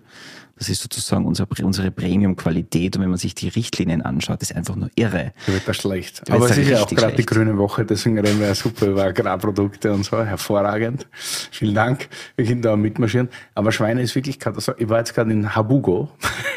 Ich war mal bei im Urlaub. Du hörst ja immer so gern unsere Urlaubsanekdoten, lieber Christoph. Und dieses Mal haben wir es gesch- geschafft, zu den Schweinen zu fahren, da nach Huelva. Das ist auch eine Appellation, also ein Ort, Habugo. Und die haben zum Beispiel die Auflagen, dass du pro Sau eine Auslauffläche von einem Hektar hast. Die haben auf neun Hektar neun Schweine in Habugo. Das sind alles 100% iberische, also eine Rasse. Und die werden nur angefüttert, wenn sie jung sind, mit Mais. Und dann sammeln und leben die auf diesen neun Hektar vollkommen autark.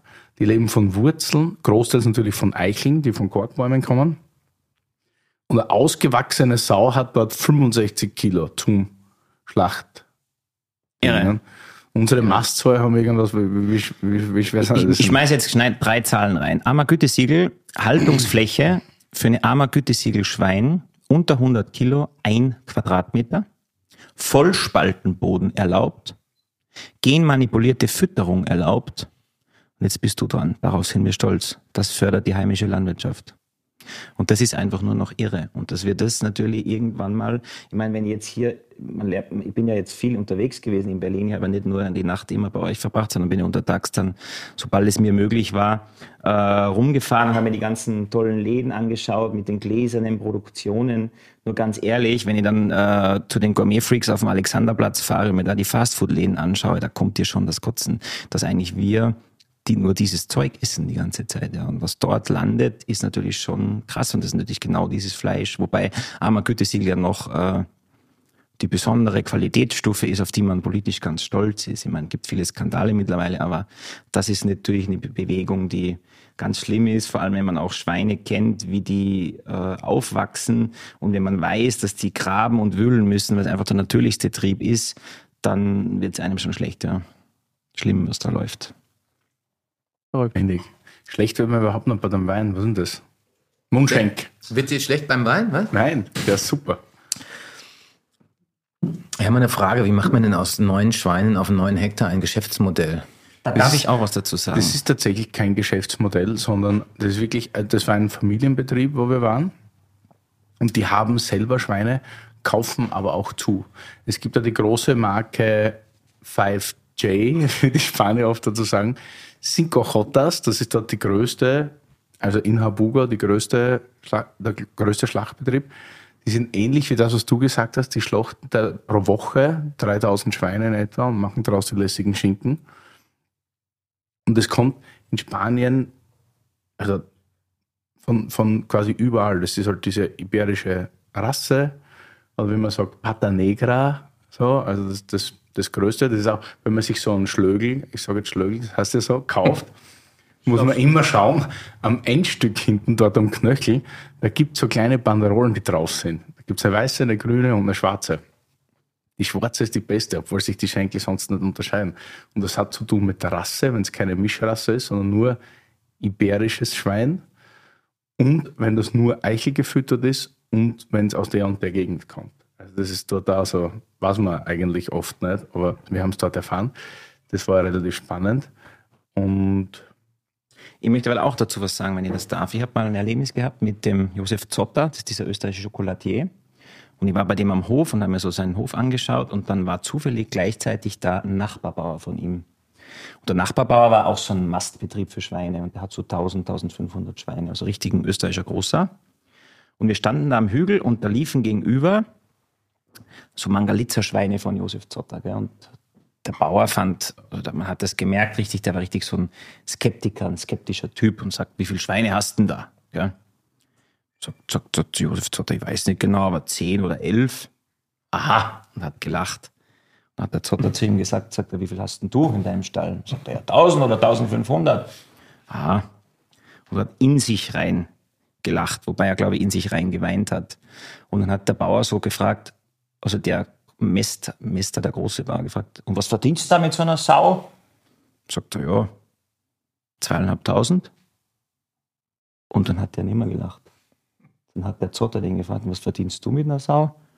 Naja, 25 Euro, wenn es gut geht. also so Sau ist 25 Euro wert. So Sau ist 25 Euro wert und der Zotter macht halt zweieinhalbtausend, weil der natürlich das Schnitzel für 28 Euro im eigenen Restaurant verkauft. Und das macht schon Sinn und an diese Sache glaube ich schon. Und ich glaube auch nicht und ich, ich verneine auch das, weil jetzt kommt dann immer sofort das Argument, ja, ja, das ist für die Schönen und Reichen. Gell? So am Kudamm ist für die Kudamm Cowboys, die können das kaufen, aber die anderen nicht. Und das sehe ich schon äh, als einfach absoluten Quatsch an. Weil wenn wir denken, dass wir vor 50 Jahren, also unsere Großeltern haben für Lebensmittel mehr als 50 Prozent ihres Nettohaushaltseinkommens ausgegeben. Mittlerweile liegen wir bei 10. Wir kaufen uns Brillen um 1000 Euro, wir kaufen uns ein Handy um 1000 Euro, wir fahren da in den tunesischen, äh, da gibt's auch so Bänder, schwarze und weiße Clubs, wo wir, wo wir dann fressen und saufen, bis wir uns ankotzen. Aber, aber für Lebensmittel geben wir das Geld aus und das ist eigentlich so ein bisschen das Problem. Und da geht's nicht ums Geld, da geht's überhaupt nicht ums Geld. Das Lebensmittel war noch nie so billig wie jetzt und ähm, diese Geschäftsmodelle funktionieren in der Regel eigentlich meistens. Da geht es um Wertschätzung für das Produkt. Also, das Produkt ist Chenin Blanc von der Loire. Blanc. Chenin Blanc.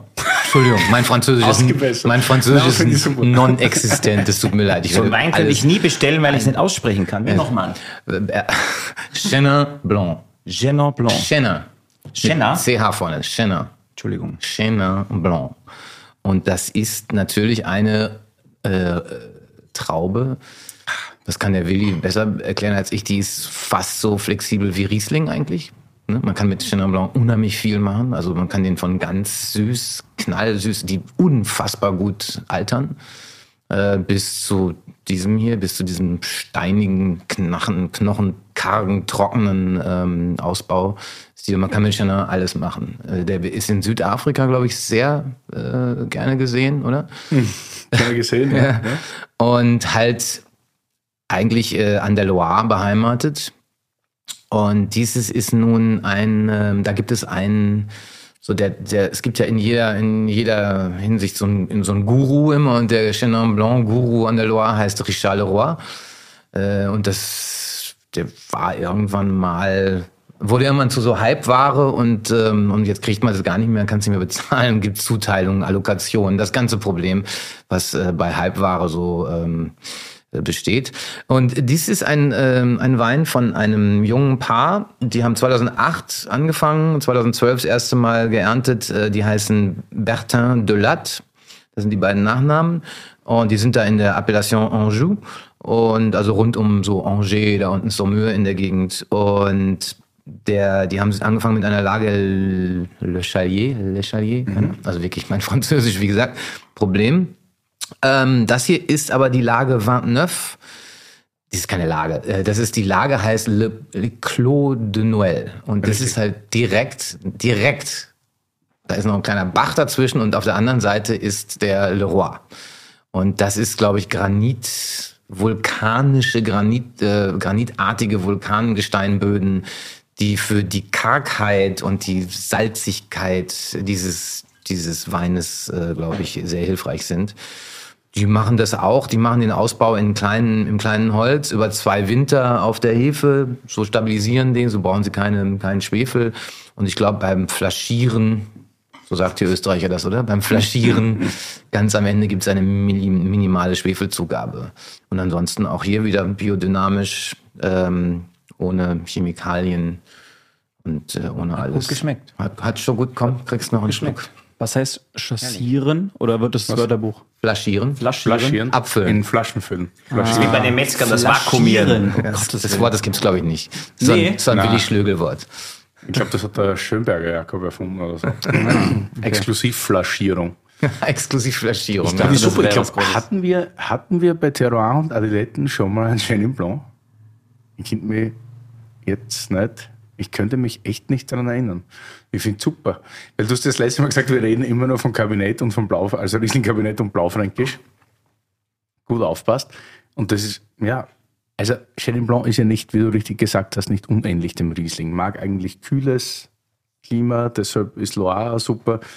Ist relativ aromatisch, hat eine hohe Säure, eher spät reifend und man kann auch hervorragende Süßweine draus machen. Der kommt ja aus der Gegend, wie du gesagt hast, Anjou, Lyon. Da gibt es ja auch die Côte de Lyon, Appellation, wo nur Süßwein herkommt. Und ist eines der Gebiete, die ich sehr schätze, aufgrund des regelmäßigen Botrytis-Vorkommens. ne? Also Neusiedlersee, Sautern und Loire, da gibt es ziemlich regelmäßig Botrytis wegen dem feuchten, warmen Klima im Herbst. Edelfäule können wir schon, glaube ich, oder? Querlis Weinwörterbuch hat das sicher schon mal drauf gehabt. Und ich finde das sehr gut. Ich bin immer ein bisschen bei Le Charrier, also dem Einstiegswein, bin ich oft ein bisschen skeptisch und habe das oft probiert. Aber das schmeckt mir wirklich hervorragend. Super Ich trocken. finde es mega.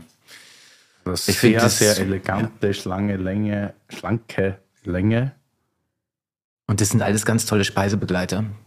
Gibt es endlich mal irgendwas zu essen? Ich habe total ist ich super hab sauber und furchtbar typisch. Hunger.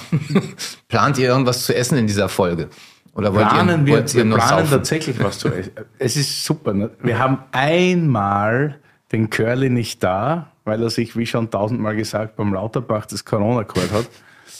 Und Curly ist ja immer, bei jedem Meeting, was wir machen, sagt der Curly, wir müssen was essen bei unseren Folgen. Das war so geil bei Fiete Gastro, es gab was zum Essen und ich will immer essen und er ist ja immer hungrig. Wir fangen wegen Curly regelmäßig 20 Minuten später an, immer aufzunehmen, weil Curly immer Munchies hat und noch was essen muss. Und heute haben wir einen Fleischhocker, deshalb haben wir auch dich da als Sommelier. Und der hat tatsächlich heute ein Tatar mitgebracht oder eine lustige Box Tatar. Ich habe Sauerteigbrot mitgebracht. Du hast Brot auch noch Ja, mitgebracht. ich dachte zum Tatar. Gibt es da nicht gerne auch Brot? Macht jetzt einen auf, Seid auf Dings oder was? Brotsommelier. Ne? Auf Obernoir. Der bäckt jetzt auch nur noch Brot. Der, der, ältere, der ältere Herr. Der ältere Herr, ja. Okay. Ist das so, ja? Ja, nachdem sein Adoptivsohn, der die Weine macht, tut er nur noch Brot backen.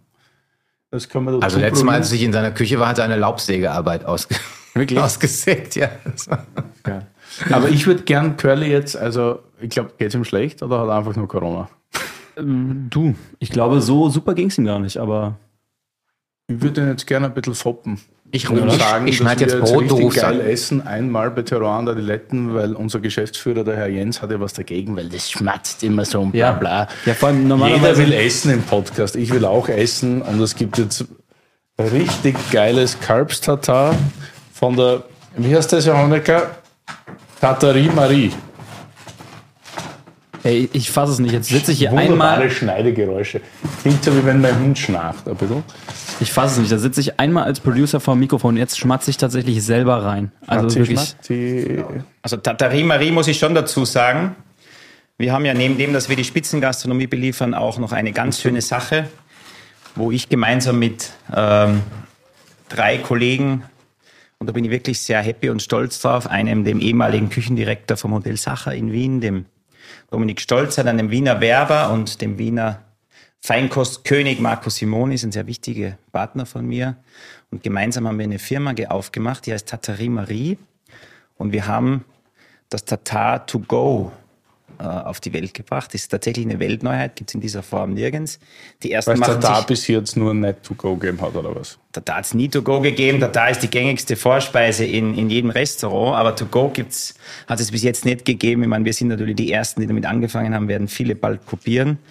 Aber wir haben im Prinzip unser Tatar von Rind, Kalb, Fisch und vegan äh, To-Go auf den Teller gebracht. Gibt's natürlich demnächst auch äh, in der Bundeshauptstadt, an einem sehr schönen Ort, nicht im Galerie Lafayette, sondern im anderen Ort. Und hat es diese Woche auch äh, in der Bar Freundschaft gegeben. Und ihr könnt es auch gerne kosten, wenn ihr möchtet. Wir haben diese schönen Schachteln und diese schönen Verpackungen. Und wenn ihr möchtet, könnt ihr euch da gerne eins nehmen. Und da wünsche ich guten Genuss dafür. Klingt jetzt mehr wie ein Marketinger. Ich habe richtig Bock.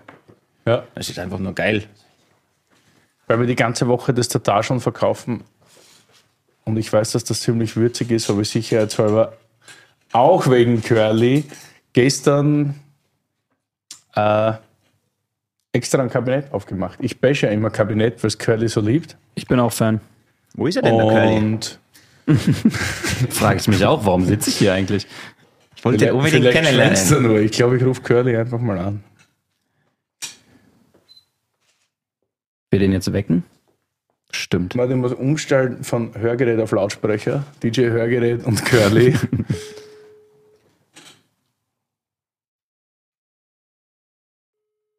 Der pennt safe.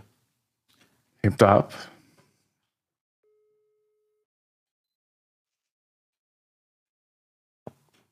Hat ihm keiner gesagt, dass ist, man ihn der ist im anrufen oder? Tiefschlaf. Ich sag's dir.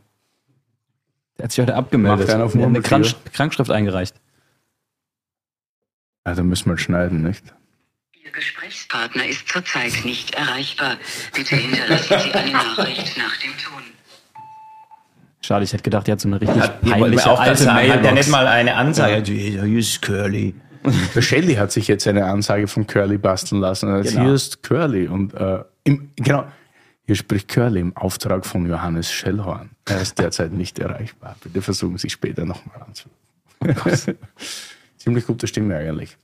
Super, also gut, wir haben jetzt äh, was zum Essen und Kabinett. Ich glaube, das passt gut zusammen. Kabinett ist aus dem Jahr 21, finde ich wahrscheinlich der beste Kabinettjahrgang seit ewig. Vom Matthias Knebel.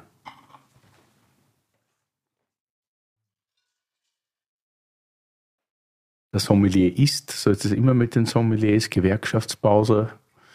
Hervorragend.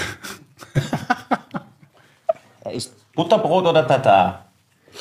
Butterbrot. Ich wusste nicht, dass dein Tatar auf Brioche liegt, also habe ich Brot mitgebracht aus unserem Betrieb. Schön. Selbst gebacken. Cool. Ähm, aber ist auch dein Brioche. Sehr gerne. Sind die alle gleich? Die machen wir Alle auf. gleich, ja.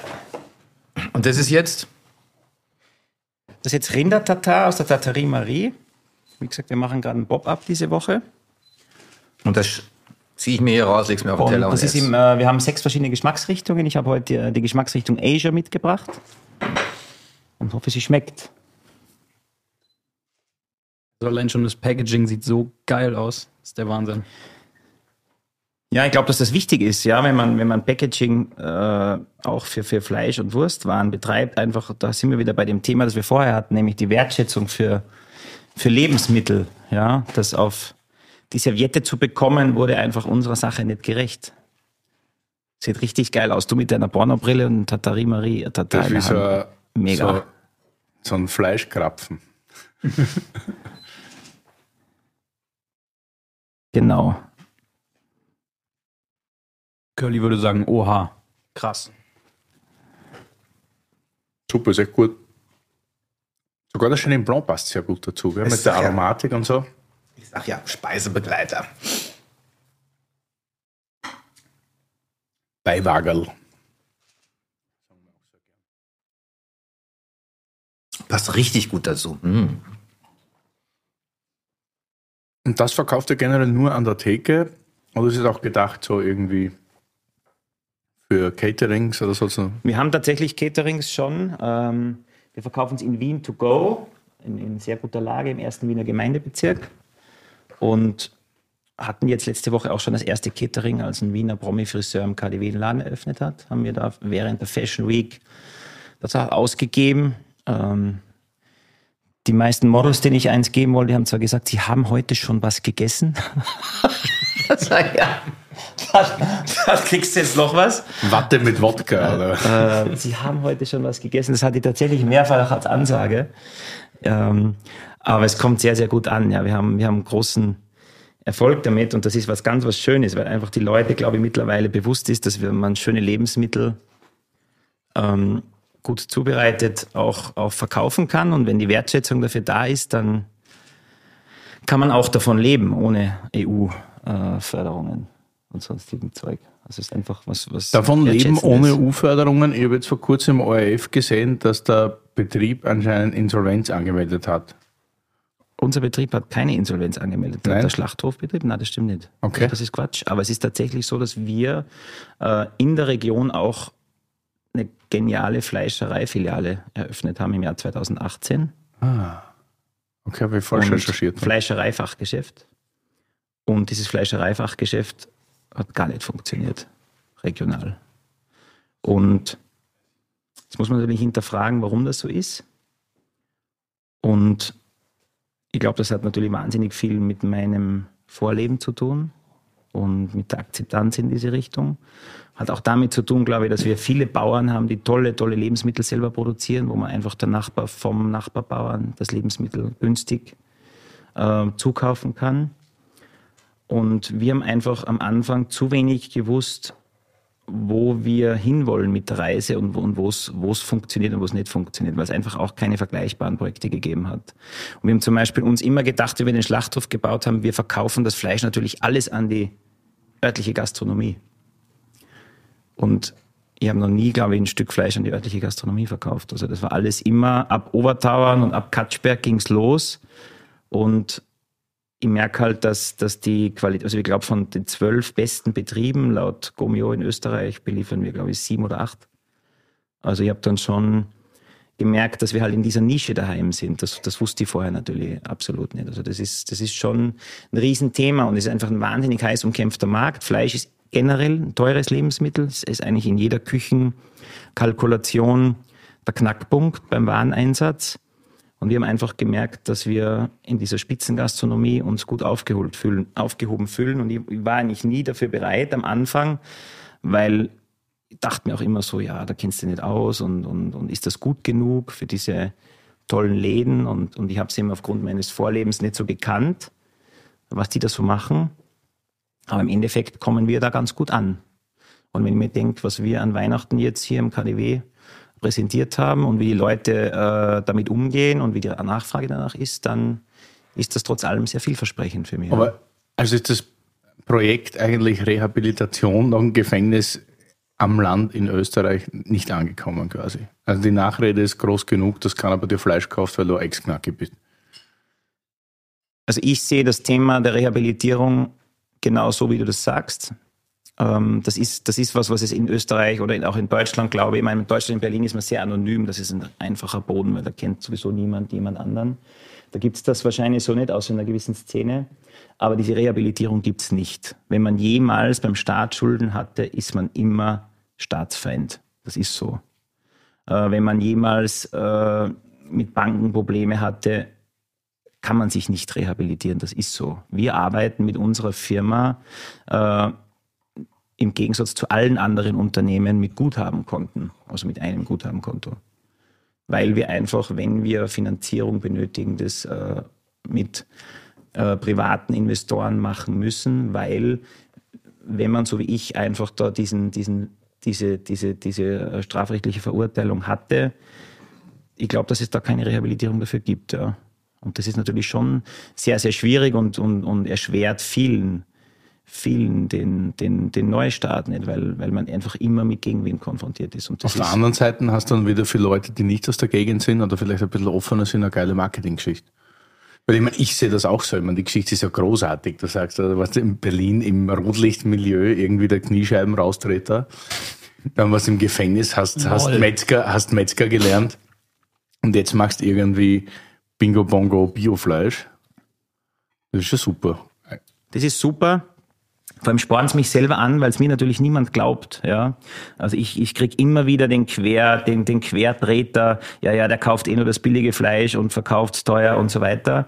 Und wenn ich dann, wenn ich dann wirklich drinstehe und und und merke, wo wir unser Zeug kaufen und wie wir für das leben und wie auch ich mich für das Thema Tierwohl und diese Sachen einsetze, das macht einen dann schon happy. Und und ich habe schon äh, viele, viele, die Gott sei Dank dahinter mir stehen. Ja, ich habe also, ich habe schon einen regionalen äh, großen Hotelier, der selber äh, viel gemacht hat, der zu mir gesagt hat, Hannes, ich krieg ständig diese Anrufe, weißt du, dass der im Knast war und so weiter. Sagt er ja, aber der wurde doch da wieder freigelassen und somit hat er das doch verbüßt. Und, und was ist jetzt? Ja, und, und wir hatten immer, in unserem Fall hatten wir vor eineinhalb Jahren mit, mit meinem Stiefvater, mit dem ich das alles gemacht habe, der wirklich ähm, mit mir gemeinsam das, das gemacht hat, ohne dem ich das nie hätte machen können, weil eben er im Gegensatz zu mir ähm, in der Lage war, wirtschaftlich diesen Schlachthof zu bauen.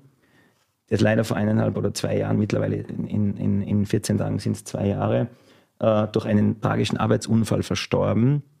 Und, und das ist, ja, wie gesagt, ohne ihn, ohne ihn wäre das nicht gegangen. Und, und da stehen wir einfach natürlich regional massiv in der Kritik. Ja. Das ist ein schwieriges Thema. Mahlzeit, lieber Willi. Hey, wo du gerade schmatzt, darf ich mal eine Frage stellen an den mhm. Hannes? Ich habe diesen Sprung nicht mit vollzogen eben vom EU-Parlament auf die Berliner Straße. Habt ihr das voll, also ihr habt diesen Sprung nicht Nein, so aber es war vorher so langweilig und es ist so verlaufen, dass ich die Frage nicht gestellt habe. Was langweilig nein, für dich? Ja, ja, so langweilig war das überhaupt Langweilig war das gar nicht, aber es war, ich habe diesen Sprung nicht verstanden. Du warst, du, du hat, ein, ein Politiker hat dich nach Berlin geholt, da habe ich immer noch nicht verstanden, warum. Das klang fast Michael Jackson-mäßig. Äh, Nein, das war wollte einfach Sympathie und nett okay. und, und, und den jungen Mann unter, unterstützen. Also genau. ich möchte, dass diesem Politiker äh, bin, bin ich wahnsinnig dankbar.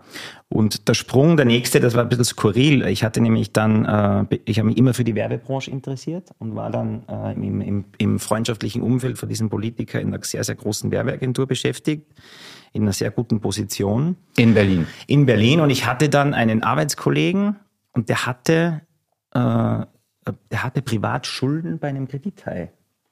Und der war immer schlecht drauf in der Firma. Und ich fragte dann den, weil die haben mich wahnsinnig gern gemocht, äh, warum, warum er schlecht drauf sind. Hat mir die Geschichte erzählt. Und der hat sich von dem Kredithai 10.000 Euro ausgeliehen und der hat pro Woche 10% an Zinsen bezahlen müssen. wow. Jetzt hat er ihm, glaube ich, schon 12.000 Euro zurückgegeben und hat aber immer noch 10.000 Euro Schulden. Und das fand ich nicht gut und das hat meinem Verständnis für Korrektheit nicht entsprochen. Und in meiner völligen Naivität habe ich gesagt, du weißt was, ich rede mal mit dem und sage, da fahren wir jetzt hin, weil das passt so nicht. Gell? Und dann sind wir da hingefahren. Da warst du wie alt? Na, jung. Knapp 20. Also in den 20ern. Und und hast, 19, hast du aber gedacht, ich rede mit dem? Ich rede mit dem, aber es hat nur Oder? kurz gedauert. Und dann äh, hatte ich eine schöne, äh, glatte Rechte bekommen. Oh. Und dann war das Gespräch auch beendet. Und das wirklich Lustige war, dass ich einen oder zwei Tage später in einem großen Einkaufszentrum war und dann stand durch völligen Zufall dieser Typ wieder hinter mir. Und hat den Job angeboten. Und ich habe mir dann gedacht, so jetzt kriege ich an der Kasse die nächste. Ja. Und dann hast du ihm aber eingeschenkt. Und dann habe ich gar nichts gesagt, weil ich mir ganz ehrlich, ich meine, ich kann jetzt da Geschichten erzählen. Ich habe mich gefürchtet, ja, ich hatte Angst und habe gar nichts gesagt, habe die Fresse gehalten und äh, wahrscheinlich mir fast in die Hosen gemacht. Und dann stand er da vor mir und sagt, äh, er fand das gut, dass ich ihn da so angesprochen habe, fand das cool, eine coole Nummer. Und komm doch mal zum Essen. Komm noch mal zum Essen. Sage ja, wie zum Essen. Prenzlauer Berg gibt so einen Sushi-Laden. Ja, da gibt es eine große Straße in Prenzlauer Berg, abends 19 Uhr und ich fahre da in einen Sushi-Laden. Ich war damals immer schön gekleidet. Patrick Hellmann hat es da gegeben, diese Anzüge für zweieinhalbtausend Euro, da habe ich mir drei gekauft und, und, und äh, hatte so einen Anzug an Patrick Hellmann und ging in diesem Patrick Hellmann-Anzug in diesen Sushi-Laden. Das ist keine Werbung heute für Patrick Hellmann. Und kann aber eine werden. Kann keine werden, weil die immer wahnsinnig unhöflich mit mir waren. Ah, okay. Und äh, dann stand ich in diesem Sushi-Laden und dann saßen da fünf, so zwei Meter Zehner Jungs mit im Jogginganzug, mit diesen Bauchtaschen, die aber durchgehen, also die links und rechts, sondern durchgehen und hatten da immer so, ich habe dann später gewusst, was das ist, das gibt bei Pfefferspray gibt es die kleinen, aber es gibt auch die großen, die aussehen wie ein Feuerlöscher. und die hatten die da so in der Mitte Und ich da im Patrick Hellmann-Anzug, ist kein Witz, ist keine Geschichte, und sitz dann da mit diesen zwei Meter zehn und die haben mich ausgelacht. Hey, was hast denn hier für einen Typen mitgebracht, für einen schrägen Vogel? Ich wollte mich dann da hinsetzen, ruhig, konnte die Füße nicht bewegen, weil unterm Tisch lauter Pitbulls saßen und äh, auch schon relativ meiner Nervosität entsprechend auch zwischendurch mal ein bisschen äh, geschaut haben. Und ich saß dann da und habe dann äh, ganz vorsichtig mein Sushi gegessen und äh, dann kam irgendwie ein Anruf und die Jungs standen auf und fuhren mit schönen, äh, schönen Autos auch. Gell? Also ich kannte die Autos auch aus der Politik, aber die haben die auch. Mit schönen Autos fahren die, fuhren die dann weg. Und irgendwann habe ich diesen Typen wieder getroffen und wieder getroffen, haben Nummern ausgetauscht, haben uns gut verstanden. Und irgendwann hat er zu mir gesagt, äh, ich soll mitkommen. Ich weiß das ganz genau, als wäre es gestern. Mercedes E-Klasse, zwei Pitbulls, die haben die dann immer in der Mitte so mit so, einer, mit so einem Tau, mit so einem Stofftau zusammengehängt. Gell? Also die waren immer so zusammengehängt. Und dann saßen die im Kofferraum. Ich musste hinten sitzen, weil am Beifahrersitz ein, äh, junge, eine junge äh, Dame saß. Und ich musste hinten sitzen und diese Pitbulls links und rechts mit der Schnauze da so mir. Ich saß dann da so und eines, äh, an einer Ecke blieb er stehen. Es war vor der Oranienburger Straße. Er sagte, ich soll jetzt aussteigen, öffnete den Kofferraum und gab mir so eine kugelsichere Weste. Ich wusste bis dahin gar nicht, dass die so rund 10 Kilo haben. Gell? Und sagt, anziehen. Dann habe ich das angezogen. Also bin diese Straße eingefahren. Ich kann mich erinnern, es war ähm, eines der ersten Lieder von Paul Kalkbrenner. Ähm, ich glaube Aaron oder so. Und dann fuhren wir mit dieser Musik in diese Oranienburger Straße ein. Die Mädels standen stramm an der Ecke und dann sind wir da durch diese Straße gefahren. Und das hat schon eine sehr, sehr große Faszination äh, an mir ausgelöst, obwohl ich immer noch nicht wusste, was wir da gerade tun. Ja. Vorstellen, Paul Kalkbrenner und du fährst durch die Oranienburger Straßen. Im Auto vom Chef. Ja, im Auto vom Chef und dann sind wir da so lang gefahren. Und ich muss ehrlich sagen, äh, war sehr, sehr faszinierender Moment. Und da hatte ich dann plötzlich diese Arbeit mit irgendwelchen Recherchen für EU-Gesetze plötzlich vergessen und habe mir gedacht, ist auch lustig. Klingt wie das Intro von Four Blocks. Das ich irgendwie jetzt das auswendig gelernt. Aber das Lustige ist, dass du das gestern um circa vier in der Früh im Vollsuff genau gleich erzählt. Also ich, ich glaube, die, Nein, die das war so. stimmt. Das war wirklich so. Also das war wirklich so und da brauchen wir nicht viel drum herum reden. Das war halt sehr spannend damals. Ich bereue es im Nachhinein sehr und die Frage, ob ich da ausgenutzt wurde oder äh, bestelle ich mir nicht, weil ich habe es sehr bewusst gemacht und wurde zu Recht äh, verurteilt. Also das, das hat alles gestimmt, was die da gemacht haben. Wurde in diesen Kreisen Wein getrunken? In diesen Kreisen zur damaligen Zeit wurde kein Alkohol getrunken. Kein Alkohol. Kein Alkohol. Wir haben wahnsinnig viel Sport gemacht. Hm. Äh, Wir haben wahnsinnig viel Kampfsport gemacht. Es wurde kein Alkohol getrunken, sondern es waren reine, reine Sportler. Und wir fuhren mehrmals pro Jahr, ähm, meistens ins spanische Ausland. Und dort haben wir dann schon gefeiert und Alkohol getrunken, aber da wurde alles getrunken außer Wein. Also so Gin und Gin damals noch nicht, glaube ich, Wodka wahrscheinlich. Aber um zum Wein zu kommen, ich liebe Wein und trinke wahnsinnig gerne Wein, ohne mich damit auszukennen. Ich versuche es gerade zu lernen.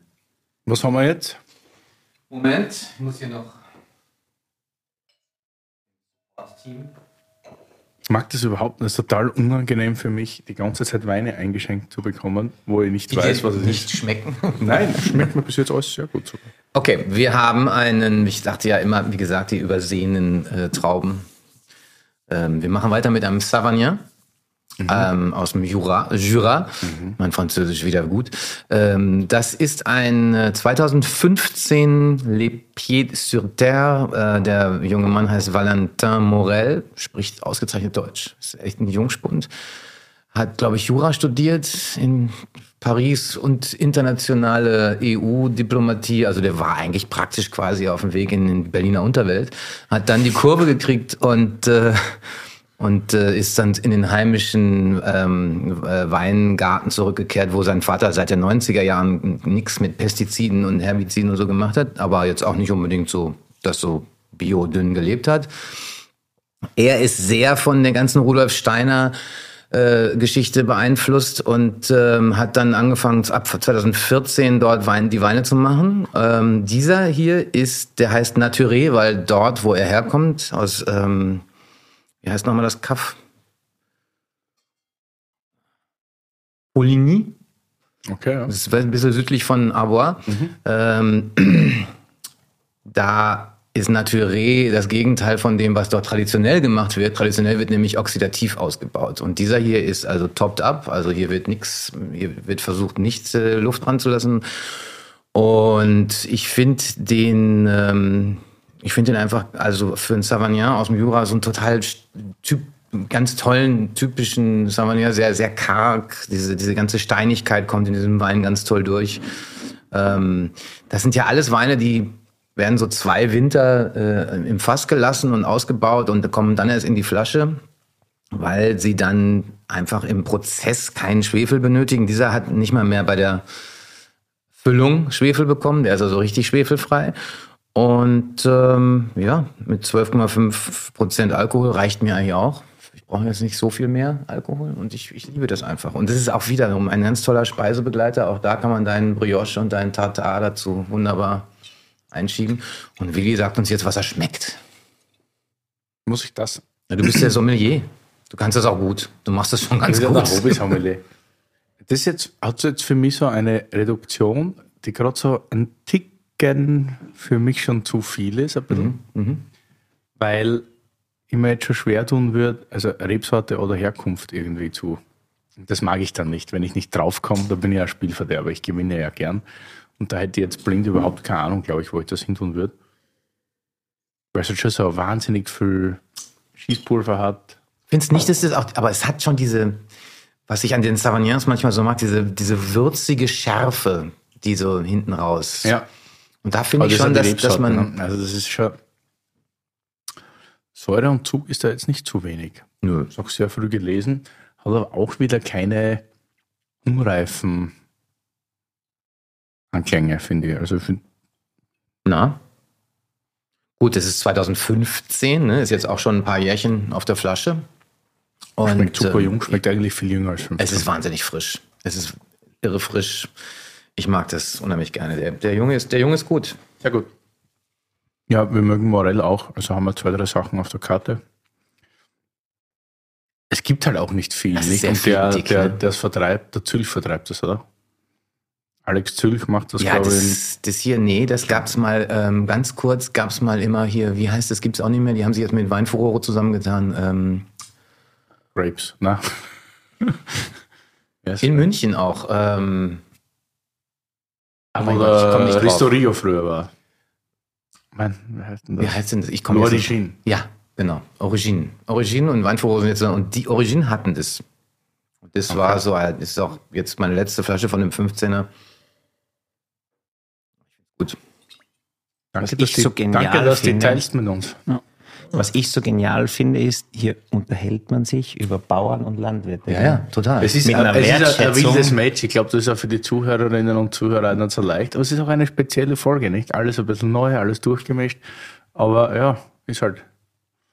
Aber ja, wir reden über Landwirte, über Bauern, über, über, über Über das, was Farming. die tun. Und das ist wirklich was Tolles. Also Der hier ist diesem mega. Japaner komplett verfallen, diese One-Stroh. Ja Gott, ich rede auch jetzt ja.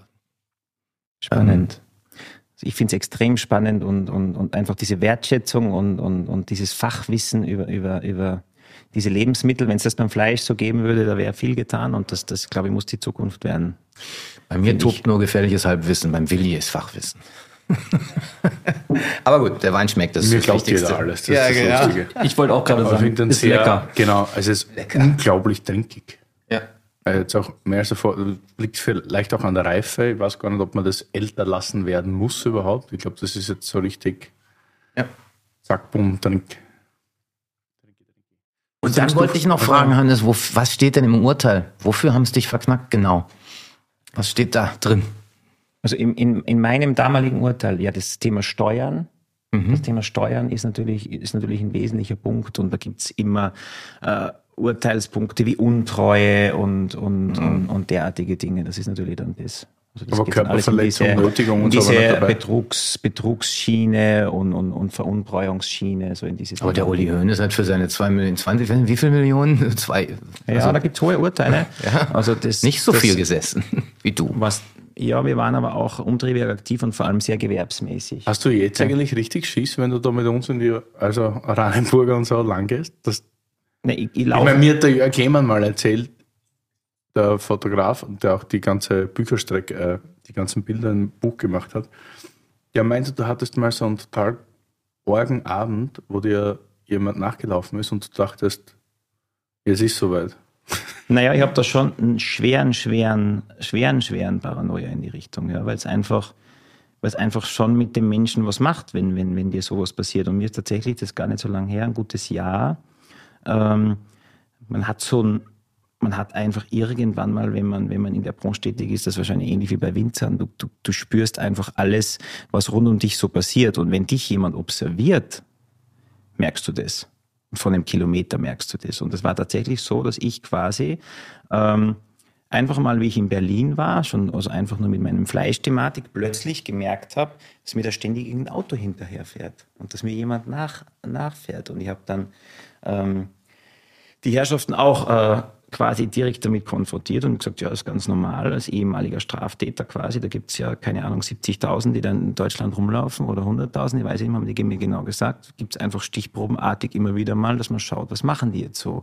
Und ich will, und ich muss ehrlich sagen, wenn ich irgendwo ein Blaulicht höre, dann äh, zuckt's einmal kurz, ja, ohne dass ich eigentlich ein schlechtes Gewissen haben müsste. Und das wird wohl auch noch ein bisschen so bleiben, aber ja, ist ein Gefühl, das nicht, äh, nicht nett ist. Und darum bin ich eigentlich froh, dass ich ganz, ganz weit weg bin von all diesen Dingen. Lieber Willi. In diesem Sinne, glaube ich, auf das stoßen wir an. Ja, Song. Ja. Zum Wohl. Was sind jetzt die nächsten Projekte? Naja, die nächsten Projekte wird es in der Form, wir haben jetzt so viel Neues rausgeschossen in kurzer Zeit, dass es nächste Projekte in der Form nicht so klassisch geben wird. Wir haben natürlich mit KDW eine riesengroße Chance, unser, unser tolles Fleisch äh, zu verkaufen.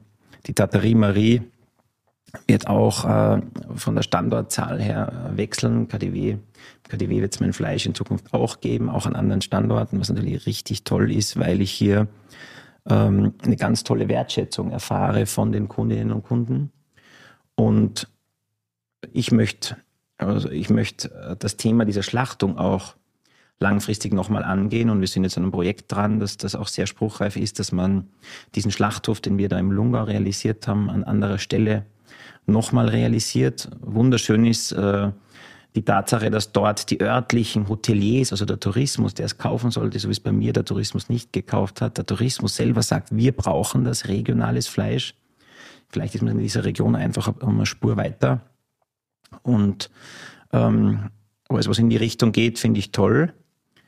Und ich möchte mich da einfach in dieser Form äh, gut weiterentwickeln.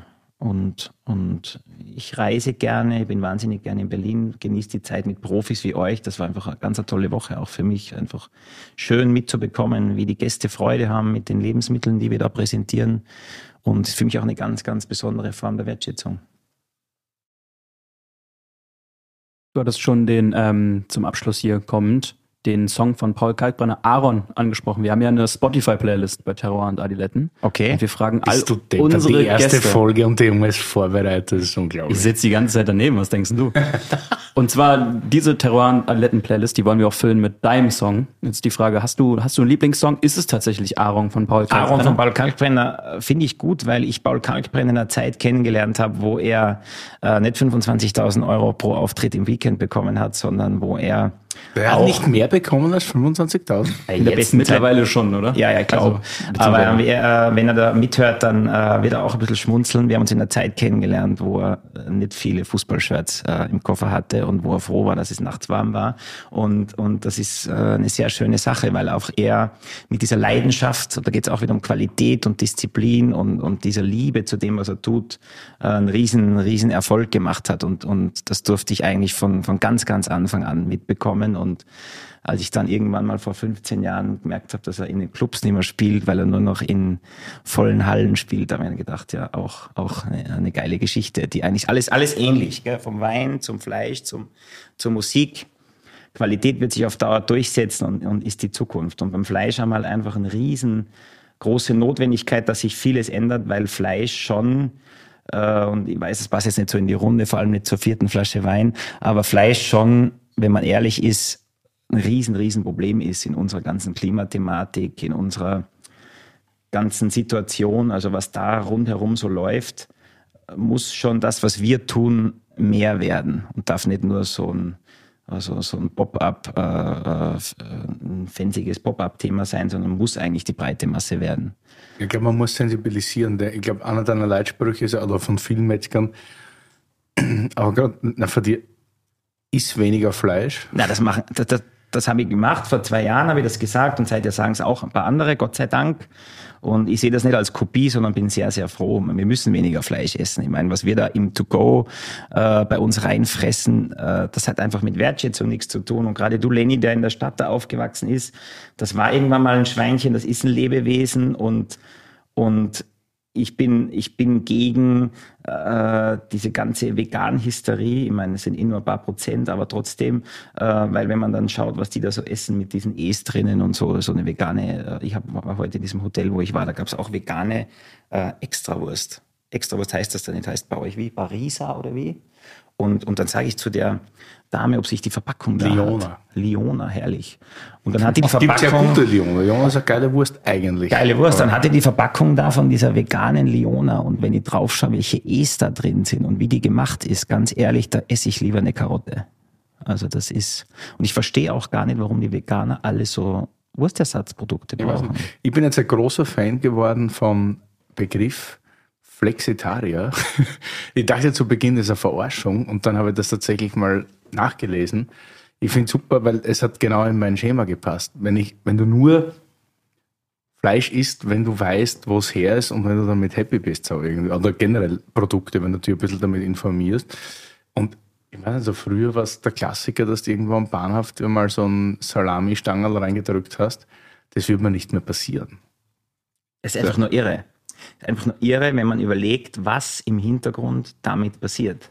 Also das ist schon, das ist schon schräg. Und ich rede da ja auch gegen mein Geschäft und, und, und, und gegen, gegen äh, die Sache an sich. Aber ich sage euch ganz ehrlich, wenn wir nicht aufhören, diese Menge an Fleisch zu essen, wird schwierig. Ja. Ja, warte, äh, lieber Christoph, den schenke ich jetzt ein. Ja, ich würde auch jedem empfehlen, generell mal oder jungen Menschen oder vielleicht diverse Grundschulen mal Schlachthöfe zu besuchen. Und kleine Metzger. Glaube ich auch. Ich glaube, das hätte mir echt, beziehungsweise uns allen in meinem Alter, meine Freunde, mein Freundeskreis, echt irgendwie mal so ein bisschen näher gebracht und viel früher damit konfrontiert, was da eigentlich dranhängt. Ich denke auch, dass es echt Sinn macht, da irgendwie mal so einen, so einen, so einen Zugang zu bekommen. Ja, Sehe meinst du, auch dass so. an einer vakuumierten Hühnerbrust auch noch ein ganzes Tier dran war? Sowas zum Beispiel, ja. Ja, das wissen tatsächlich die wenigsten, ja. Aber es wissen auch die wenigsten, was es bedeutet, einen Liter Milch zu produzieren. Und das ist schon ein riesengroßes Thema. Und wenn dann ein Liter Milch 70 Cent kostet, dann wird es schwierig. Gell? Und das Mineralwasser teurer ist. Ja. Der Lenny war super vorbereitet, hat natürlich die Songfrage gestellt. Ich bin weniger gut vorbereitet, weil wir waren jetzt vier Tage beieinander und ich habe dir nicht gesagt, dass du dir noch Fragen überlegen sollst zu uns. Was überhaupt nichts macht, weil wir haben noch einen letzten Wein und wir sind ja schon ein bisschen drüber, glaube ich, von der Zeit her. Gibt es hier auch Zeitvorgaben? Eigentlich nicht. Wenn es läuft, nicht. Aber wir finden sicher noch Läuft's viele nicht, Themen. oder was ist das für eine Frage, Willi? Was? Läuft, läuft's nicht, oder warum Ich willst du finde, das mir läuft super, aber. Doch. Sammy will. Also, top. Was muss ich mir überlegen? Der letzte Wein ist so ein bisschen, also ja, ist jetzt ähnlich kalt. rot. Ich bin ja voll in der Weißweinhölle heute. Aber dann habe ich schon ein bisschen wegen dir auch mitgebracht, Christoph, weil dieses Weingut ja ein Weingut ist, was, was damals bei uns in der Cordoba als erstes, glaube ich, als totaler Konsens gelistet wurde. Sehr am Herzen liegendes Weingut. Richtig gute Freunde, die Heinrichs, Gernot und Heike, Shoutouts. Und dann noch auch so ein, wie soll ich sagen, äh, ein richtig geiler Jahrgang, über den man reden kann, der damals ja die vollkommene Katastrophe war. Also für den internationalen Markt.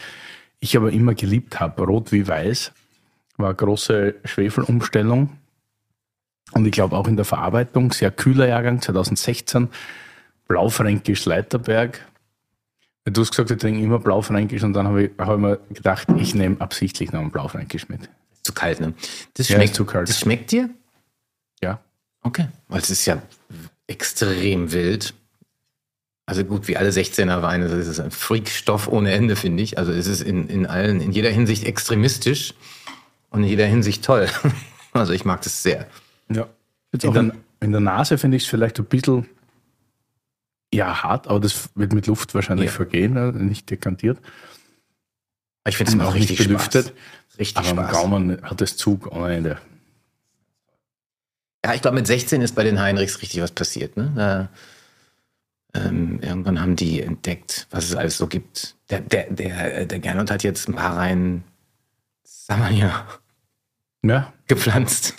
Also der, ich, ja, die sind ja so tolle, die, die Experiment, die, also Gernot ist ja auch so einer, der guckt immer links und rechts jetzt und schaut, was er tut und was, er, was andere tun und ähm, zieht seine Schlüsse raus. Hat irgendwann umgestellt von Fass auf Amphoren. Und dann aber auch gleich groß. Ich meine, der denken sie groß, ne? Er hat schon immer auch äh, gerne viel. Also dann hast du, gehst du durch den Keller und plötzlich ist alles voll mit Amphoren. Und denkst du, was ist denn hier passiert?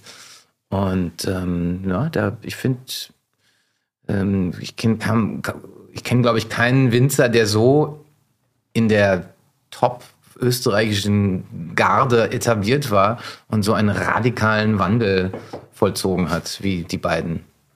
Oder? ja ich, Wann lädst du die mal ein?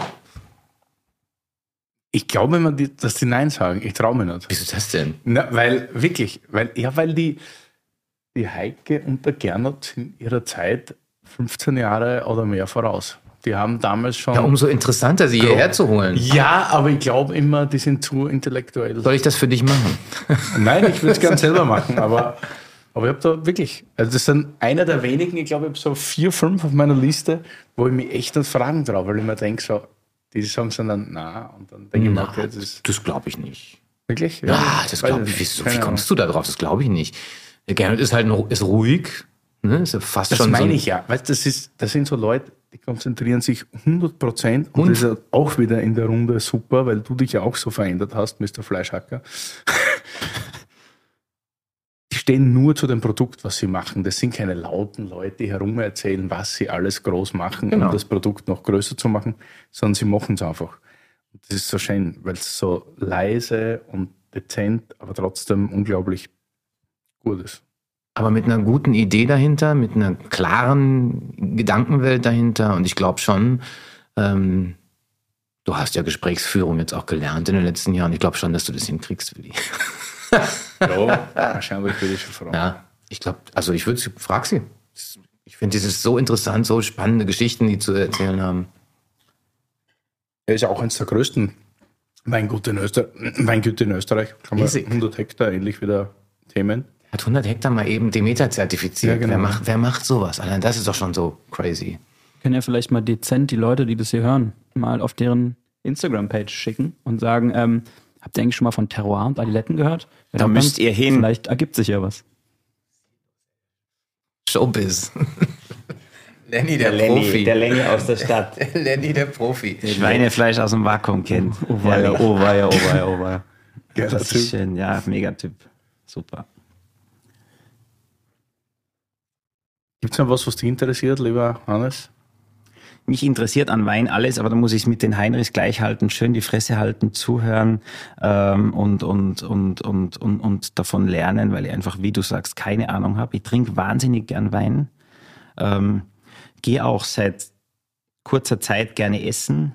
Also ich beschäftige mich sehr gerne mit allen Formen von Lebensmitteln und äh, trinke dann gerne Wein dazu, aber habe, wie gesagt, noch viel, viel vor mir, was das Thema betrifft habe mit dem Shelley jetzt die letzten Tage in der Küche viel geübt und gelernt. Wir haben getrunken, nicht gespuckt und er hat mir viel vom Wein erzählt. War schön. War auch schön zu sehen.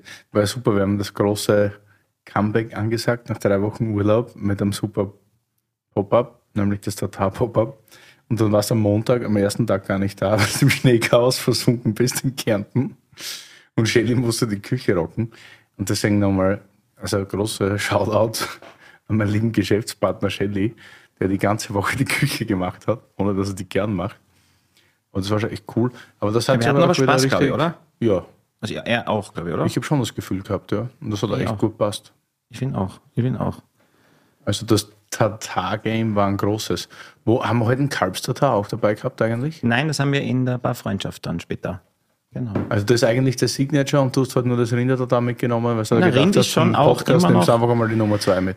Die Nummer eins ist äh, Rind. Die Nummer eins ist Rind. Wirklich? Rind. Ja, ja, schon. Auch bei uns im Verkauf. Also das, das, Kalbfleischthema ist immer noch so für viele, viele Menschen auch im Verkauf äh, diskutiertes. Ja. Es gibt, es gibt, es gibt einfach von den Leuten her viele, die sagen, Kalb esse ich nicht. Ja. Und ich werde auch ganz oft mit dem Thema konfrontiert, wie kann man ein Kalb schlachten? Wie kannst du ein, und der Begriff, was dann ganz schwierig wird, ist, wie kannst du ein Baby schlachten? Ja, und das, das ist ein Thema, mit dem werde ich ganz, ganz oft konfrontiert. Und wenn ich das kurz äh, ausführen darf, also ich finde da eine ganz einfache Antwort. Und zwar, ein Rind hat im Gegensatz von uns zu uns Menschen keine Lebenserwartung. Ein Kalb denkt nicht über die Zukunft nach, ein Kalb denkt nicht darüber nach, was in zwei Jahren ist, sondern wichtig ist einfach, Eigentlich saugeil. Ja, wieso? Ein Kalb denkt doch nicht nach, ob wir nächstes Jahr auf Urlaub fahren, ob ich, weiß der Geier was, ja? Das Kalb oder die Kuh möchte gerne, dass es ihr oder ihm zum Zeitpunkt, wo es lebt, gut geht. Dass es auf Stroh rumläuft, am besten auf der Weide, zu saufen hat, wenn es ein bisschen älter ist, was zum äh, Rammeln hat und, und äh, genug zu essen und genug zu trinken. Also ähnlich wie bei uns Menschen. Und Darauf kommt es an. Aber ob das Kalb jetzt vier Monate wird oder zweieinhalb Jahre, ist eigentlich nur Ab wann wieder, werden die eigentlich geschlachtet in der Regel? Das ist auch wieder ein ganz perverses Thema, weil wir in Österreich eigentlich sagen, dass Kälber mit vier Monaten geschlachtet werden müssen. Ja, Kälb, ein Kalb ist bei uns in Österreich zur Gänze eigentlich vier Monate. Jetzt gibt es seit 2018 natürlich eine EU-Verordnung. Obwohl ich äh, glühender Europäer bin, sehe ich das skeptisch. Es gibt seit 2018 eine EU-Verordnung. Wieso lachst du jetzt? Weil ich das super finde, weil im Laufe des Gesprächs zupfst du so die EU raus und sagst, Ja, das ist scheiße. Das ist scheiße. ja passt, mach weiter. Also ich liebe bei der EU, diese Bars vor, vor, vor dem EU-Parlament sind, sind Hammer und, und richtig lustig. Aber was die da drin entscheiden, ist teilweise schräg. Es gibt eine EU-Verordnung, dass Kälber Kälber sind bis zum achten Lebensmonat. Und was macht die Industrie? Die füttern die, die Viecher natürlich bis zum achten Lebensmonat und achtes Lebensmonat hat mit, für mich mit Kalbfleisch nichts mehr zu tun. Das ist wie wenn man äh, beim Wein irgendeinen Scheiß baut. Ich kenne mir jetzt zu wenig aus, aber das ist einfach was, wo man drauf achten muss. Kalb ist bis vier Monate und ab dem vierten Monat und einem Tag ist es bei mir ein Jungrind und einfach eine andere Art von Fleisch und gehört auch anders behandelt. Und wir Fleischbauern und Fleischproduzenten müssen da von den Winzern noch ganz, ganz viel feinste, feinste äh, Sensorik lernen und dürfen nicht, äh, müssen aufhören damit, äh, Fleisch als Massenprodukt zu sehen und zu denken, dass das Schnitzel von einem acht Monate alten Rind natürlich äh, größer ist wie das von einem vier Monate alten Kalb. Darf uns nicht daran hindern, ein Kalb mit vier Monaten als Kalb zu verkaufen. Wenn wir gerade beim Jungrind waren, Lenny hat mir gerade gezeigt, dass ihm Curly äh, WhatsApp geschrieben hat, er ist jetzt wach. Ruf doch nochmal an, Willi. Es Wo war ist er doch, denn, der es, Curly? es war doch noch nicht wild genug heute, deswegen ruf den doch bitte einfach mal an. Und schau, ob der eigentlich schon mal wach geworden ist. Es ist Wollen wir in der Zwischenzeit 15.30 Uhr. ganz kurz sagen, was wir eigentlich trinken? Weil das haben wir gar nicht gesagt. Wir haben nur gesagt, Heinrich, Blaufränkisch 16. Das ist Blaufränkisch Leiterberg 2016. Von Gernot? Heike Heinrich. Ich glaube nicht. Nicht so vollständig. Leiterberg viel nicht. Das kann ich mir erinnern, ja. Mhm. Jo, Curly, was geht? Du bist, ich du bist im Mikrofon gerade. bin auch gerade im Bett, das ist echt chillig. Ich würde gerne immer aus dem Bett aufnehmen. ich- Also du bist ganz happy, dass dich der Lauterbach mit Corona angesteckt hat, oder was? Ja, voll. Ich meine, jetzt können wir endlich mal jemanden fett verklagen, würde ich sagen. Da wird sich der Scholzi freuen, sage ich dir. Du, wir haben ja Ja, ich richtig Spaß heute. Lenny ist eigentlich geiler als du. Ist halt so ziemlich der beste Mann mit dem Curly- Ellinghaus, der uns Curly, lass dir nichts sagen. Lass dir nichts sagen. hervorragenden Weinen. Und was ich dir sagen wollte, immer wenn du nicht da bist, machen wir jetzt eine lustige Essensrunde. Wir hatten heute super Tatarbrötchen. Und Perfekt. ja, war richtig gut. Und wir haben Ja, dir ich auch keins, auch wir haben dir auch keins übrig gelassen. Ja, das ist okay. Ich habe jetzt auch äh, morgen dann die Aufnahme für meinen neuen Softdrink-Podcast mit äh, Andrea. Bin ich auf jeden Fall schon sehr gespannt, was dabei rauskommt. Okay, du, das ist ja schön. Äh, ich lege jetzt auf. Und Ja, geil, aber fett, dass ihr da geile Sachen trinkt. Was habt ihr denn euch Geiles reingegönnt heute? Mh, wir hatten auch extra ein Kabinett dabei, weil du nicht da warst. Nein, ich habe mal gedacht, das passt gut zum, zum sehr würzigen Tatar. Ein recht süßer Kabinett vom Matthias Knebel, Röttgen 21. Dann hatten wir jetzt zum. Schluss der Bachelor. Von Gernot und Heike Heinrich am Blaufränkisch Leiterberg 2016. Wir hatten Valentin Morell aus dem Jura mit einem hervorragenden Savagnin. Da habe ich ja einiges sagt verpasst. man da Wind oder Wendneuf? Man weiß es nicht Wendneuf, genau. Wendneuf. Wendneuf aus der Loire. Genau. Und zu Beginn hatten wir von, von den De Moors quasi einen hervorragenden 219er Chablis. Also du bist auf jeden Fall schon gut dabei, beziehungsweise ihr jetzt. Aligoté. Curly, Curly, ich würde dir das kurz mal zusammenfassen. Oh, es war sehr lecker. Aligoté. Es war sehr, sehr lecker. Ja, wir sind von gestern noch gut aufgewärmt. Also ich war ganz, also ich war jetzt gar nicht so unfroh, dass du heute nicht da warst, weil ich habe verpennt. Ja, ich weiß, also wenn ich nicht da bin, verpennst du, es gibt was zu essen. Ja, war ein bisschen ein Chaos-Tag heute. Auf jeden Fall schön, dass du noch abgenommen hast. Und gute Ja, Besserung. vorhin habe ich, vorhin hab ich noch äh, die Schäfchen gezählt, aber ich werde mich jetzt gleich wieder auf meine äh, Matratze begeben und äh, an die Decke schauen. Wie lange bist du jetzt raus? Ja.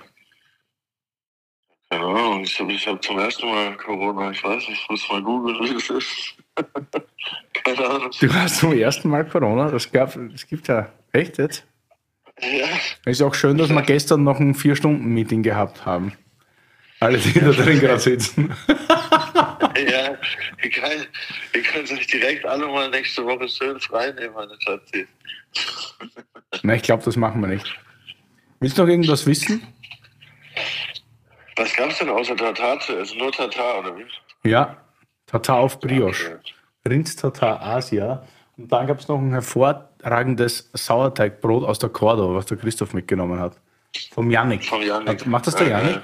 Ja, selbst gebacken mit seiner Topinambur-Butter, mit seinem Kimchi-Sesam obendrauf und seinem Schnittlauch, ja. Habt ihr alle nicht probiert. Das haben nur Steffen und Ja, ich geil. gegessen. Ich bring nächstes Mal einen Cheeseburger mit für euch. Läuft. Da freut sich Okay, der cool, Hannes. aber du magst ja jetzt auch Freut sich den, der Hannes, ja genau. kannst ja mal der Andrea mitnehmen beim Softdrink-Podcast oder so. ja, safe. Und Luigi ist auch Ja, da, der hat auch. Corona jetzt. Leid, aber es ging einfach nicht anders werden. Okay, easy. Okidoki. Ja, dann habt noch einen geilen Tag und ich hoffe, wir sehen uns in der Zukunft. Machen wir. Tschüss, Brudi. Tschüss. Gut. Gute Besserung. Alles Gute. Ja.